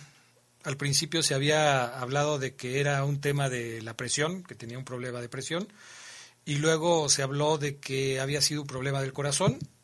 Eh, afortunadamente, según las últimas informaciones que hemos checado, Bucetich está bien, estuvo en el hospital, salió del hospital, se fue a su casa, se está recuperando en su casa, pero la etapa crítica de este problema que tuvo el día de hoy ha sido superada. Así es que no, no hay problema con Bucetich. No se ha dicho si mañana irá a trabajar, si le van a dar algunos días de reposo, pero por lo pronto eh, no, no hay eh, malas noticias en torno a, al tema de Bucetich. Sí, lo, lo, oficial fue una baja en la presión arterial durante el entrenamiento. Perfecto. Eso, eso es lo que, lo que se dice. Ahora, no entiendo si alguien me lo puede explicar, ¿qué gana alguien a través de una cuenta de redes sociales hablando del fallecimiento obviamente una noticia falsa de un personaje famoso. ¿Qué ganas? No sé, no entiendo yo sí, si alguien no. me puede decir qué ganas con eso, porque pues no, no, no lo entiendo, pero bueno, en fin. Eh, vi varias notas así, eh, por eso se los, se los platico y digo, es que es increíble que haya ese tipo de cuestiones, pero bueno. Afortunadamente está bien, hay mucha gente aquí en León que, que siente un gran afecto por Víctor Manuel Bucetich, Así es que afortunadamente todo está. Es más, hay quienes quieren que regrese Bucetich a dirigir. Sí, todavía, todavía. Todavía hay mucha gente que, que, piensa de esa manera. Pero bueno. A ver, les preguntaba: el que América esté con esta racha que sostiene hasta hoy, ¿lo convierte en más o menos favorito para ser campeón del torneo? Porque luego dicen que el superlíder no la, tiene tantas posibilidades. La, la, maldición que otra vez vamos a entrar a, a, la, a la, discusión estéril de, ¿De si maldición? hay maldición o no hay maldición. Bueno, si está ceguera se puede meter uno a cualquier discusión estéril con él. O sea, ya sabes que le gusta a él alegar. Eh, no sé, yo creo que en, su, en otras vidas fue, eh, ¿cómo se llama? Abogado. Y hoy está de alguna manera en esas circunstancias. Pero yo veía también estadísticas de probabilidades de qué equipos pueden ser campeón. Obviamente se pone más al América, al Monterrey. Eh, ¿Sí coinciden con esto? ¿América y Monterrey son los más favoritos para ser campeones del torneo? Sí. ¿Sí? Sí. sí. Yo y primero América para mí, o Monterrey. Pero no, no es porque sea super líder, sino porque no, como están jugando. Porque llega muy fuerte. O sea, me, me, ha quedado claro que a veces no necesitas jugar ¡ah, espectacular, sino simplemente llegar fuerte, llegar con confianza. Esta América llega con confianza. O sea, esta América le haces un gol y ellos mismos ahorita lo empatamos ahorita cae el empate y, lo, cascan. O sea, veo a la América uh, futbolísticamente no tan bien, pero sí muy fuerte en confianza. Están haciendo goles. Eh, tienen al cabecita Rodríguez que quiso campeón a Cruz Azul y que creo que yo que en liguilla es un demonio, imparable. Un demonio. Sí, y yo también veo a la América como favorito. Aunque por encima de Monterrey, a mí me gusta mucho Pachuca. Y creo que el elemento Almada es clave eh, con un técnico que ya tiene experiencia de, de finales y, y, de, y de jugar liguilla, exactamente. Suponiendo que América es el favorito, ¿algún equipo tiene el antídoto como para poder derrotar al América? Sobre todo pensando en los que van a calificar y que van a estar ahí. O sea, no sé si Santos, si el propio Monterrey, si el Pachuca, si los Tigres en determinado momento pudieran ser el antídoto para este equipo americanista. ¿Alguien tiene un estilo de juego, tiene futbolistas, tiene un entrenador que le pueda competir al América como para ponerlo en aprietos? Yo creo que el Toluca. El Toluca. Yo creo que el Toluca. Ah, Yo creo que el estilo de Ambriz en un duelo a, a, a, ganar o morir, ida y vuelta, le puede sacar un susto. Y Mira, el mismo Pachuca que decía Geras. Me sorprendiste al decir que, que Toluca. ¿eh? Toluca que tiene, ¿cuántos sin ganar ya? Pues ya tiene sí, como ocho, ocho partidos, siete, ocho, más o menos. Yo creo que el Toluca en liguilla eh, va a ser muy bravo. Muy bravo. Bueno, Sa Santos le hizo sufrir al América. Santos lo hizo sufrir. Cruz Azul. Ah, Empataron 3 no, a 3. Nos, metieron 7, ¿Y qué tal si ahora Cruz Azul le mete 7 al América en una ah, sí. hipotética liguilla? No, está complicado. Sí, no, complicadísimo. Bueno, eh, son posibilidades que se pueden empezar a manejar. Eh, yo, por ejemplo, veo a un Monterrey muy bien dirigido, con una idea táctica muy bien aprendida, que trabaja bien lo que el técnico quiere, que tiene jugadores importantes. América es el equipo con más juegos ganados hasta el momento, con 11, pero Monterrey tiene 10. La diferencia por ahí son los empates, pero la, en puntos solamente es uno de diferencia con respecto al América. Quizás eh, nos hemos enfocado mucho en ver lo que está haciendo el América, pero Monterrey también lo está haciendo bien. Y Pachuca tiene cuatro puntos menos que el equipo americanista. Y Pachuca es otro de los equipos que de repente se le indigestan al América. En una serie ida y vuelta también pudiera haber ahí problemas para el América. Y por ejemplo, deteniéndonos en, en Pachuca, bueno, sabemos que su goleador va, Nico va de líder goleador. Pero por ejemplo, de América, Adrián, obviamente acabo de mencionar que el cabecito es un demonio, pero yo creo que el jugador clave para mí, porque yo veo al América y digo, es Sendejitas. Sendejas. Sí. Sendejas anda muy bien. Yo creo que si logras parar a Sendejas, el, el América pierde mucho. Para mí. Es el jugador clave. Sí. en la, en la jornada 17 el América visita Puebla y juegan Monterrey contra Pachuca. Puebla necesita ganar sí. para poder mantener vivas las esperanzas de la calificación sin depender de nadie, porque hoy tiene 19 puntos. Eh, necesita ganar porque en caso de empatar, pues va a depender de lo que puedan hacer los demás. Entonces, va a ser un partido interesante. Oye, por cierto, ya no, ya no te pregunté. ¿No le dijiste nada al Fafo de que Sudamérica no pudo alcanzar el récord de León? ¿Qué dijo de ese, de ese, dato? ¿No dijo nada? Dijo que no era interesante, que no les importaba, mm. que ellos están enfocados en otras cosas, oh, no en conseguir marcas de rancho. Ok, así dijo. Sí, marcas de rancho. Hijo, puede ser posible. ¿Te, ¿Te, resulta familiar o, no, o crees ¿Le que crees, lo estoy inventando? ¿Le crees? No, sí, no. te creemos. Sí, le creo, sí, sí. Bueno, pues es que no iba yo a dejar pasar esa oportunidad, ¿no? Obviamente se los dije, pero... Él es nacido aquí, ojo con lo que dice. No, pues no entiendo, yo Alfa Foluna no, no, no lo entiendo, no sé de dónde salió esa animadversión hacia el León, no lo entiendo. Él es de aquí, ridículamente dice que es argentino. Fíjate que eso, eso nunca lo he entendido que haya tipos que se creen que dicen yo soy argentino. Se me hace una, una eh, o uruguayo. Una salvajada, Adrián. O sea, una, una, mayúscula. O sea, mayúscula. ¿Cómo vas a decir que, que, ¿Por qué te crees, o sea, de otra nacionalidad? ¿Sigues enojado? Porque en la tarde comentaron. ¿Siguen enojados ustedes? ¿No? No, no, ¿Tienen rotas las relaciones todavía? ¿Sí? No he hablado con él. Sí, sí me dijo, estaba, estaba muy sentido. No, pues que si te contara con qué, por qué, tú también te enojarías. Pero bueno, lo conozco. Y se me va a bajar, mañana seguramente le voy a mandar un mensajito, listo. Pero Porque ya te puso en redes, ¿eh? Ya, que, ya, que, ya intentó conquistarme eh, por sí, todos los medios. Ya. Ok, voy a. Aquí es cuando cedo, Adrián. Aquí es cuando cedo. Es lo, lo bonito es que Ceguera siempre es el, el buen corazón. El del buen, el corazón, buen corazón. El que sí. perdona, el que lleva la relación en buenos términos y que, es que olvida todo. Es que pese a que me haga enojar, pero así, que yo me convierto en super, así enojado. O sea, ¡ah! Y yo, y un día, si no fuera Fabián, mi amigo, compañero casi, si no lo conocieras de la prepa, ya le hubiera puesto yo una un, buena. Un patín. Pero buena, de esas que las que metemos en el DF. Pum, pum, pum, pum, pum. Aunque él entren, no creo que me gane. Pero ah, como lo caray. quiero bastante, en el fondo lo quiero, o sea, me hace enojar, pues en el fondo digo, esta maceta que veo en esta foto de perfil, porque lo veo, y luego veo a, a, al cabecita, y ahí es cuando te conquista. Me conquista. Más el cabecita que me odia, por cierto. ¿Ya, ¿Ya se conocen el cabecita y tus niñas? Ya. ¿Ya? Para mis hijas dicen que es su mejor amigo. Dicen, vamos a ver a, mi, a nuestro mejor amigo. Pero el niño ni, las, ni les da bola. es, que, es que el cabecita es como el papá, créanme, sí, el no, es como sí, el papá. Ya no te ocupo, Kyle. O sea, y, y yo lo veo y le hago le, mis mejores trucos que nunca me han fallado y me hace esta cara.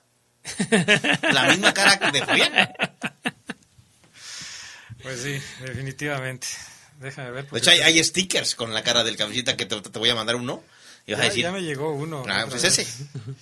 Sí, la otra vez le vi, este, me enseñó una y le dije, no, igualito, tiene la cara sí, igualito, igualito que su papá de dos a dos y media de la tarde. Igualito, igualito, igualito. Bueno, pues llegamos al final del programa de hoy, amigos. Gracias a todos ustedes por habernos acompañado esta noche en el Poder del Fútbol. Sigan disfrutando de la programación de la poderosa RPL que ya llega con yo sé que te acordarás. Gracias a Brian Martínez en la cabina máster, Jorge Rodríguez Sabanero acá en el estudio de deportes, Gerardo Lugo, buenas noches. Buenas noches a todos. Gracias, Omar Ceguera. Buenas noches a todos. Hasta pronto. Descansen. Hemos concluido una edición más de su tradicional programa, El Poder del Fútbol. Hasta la próxima.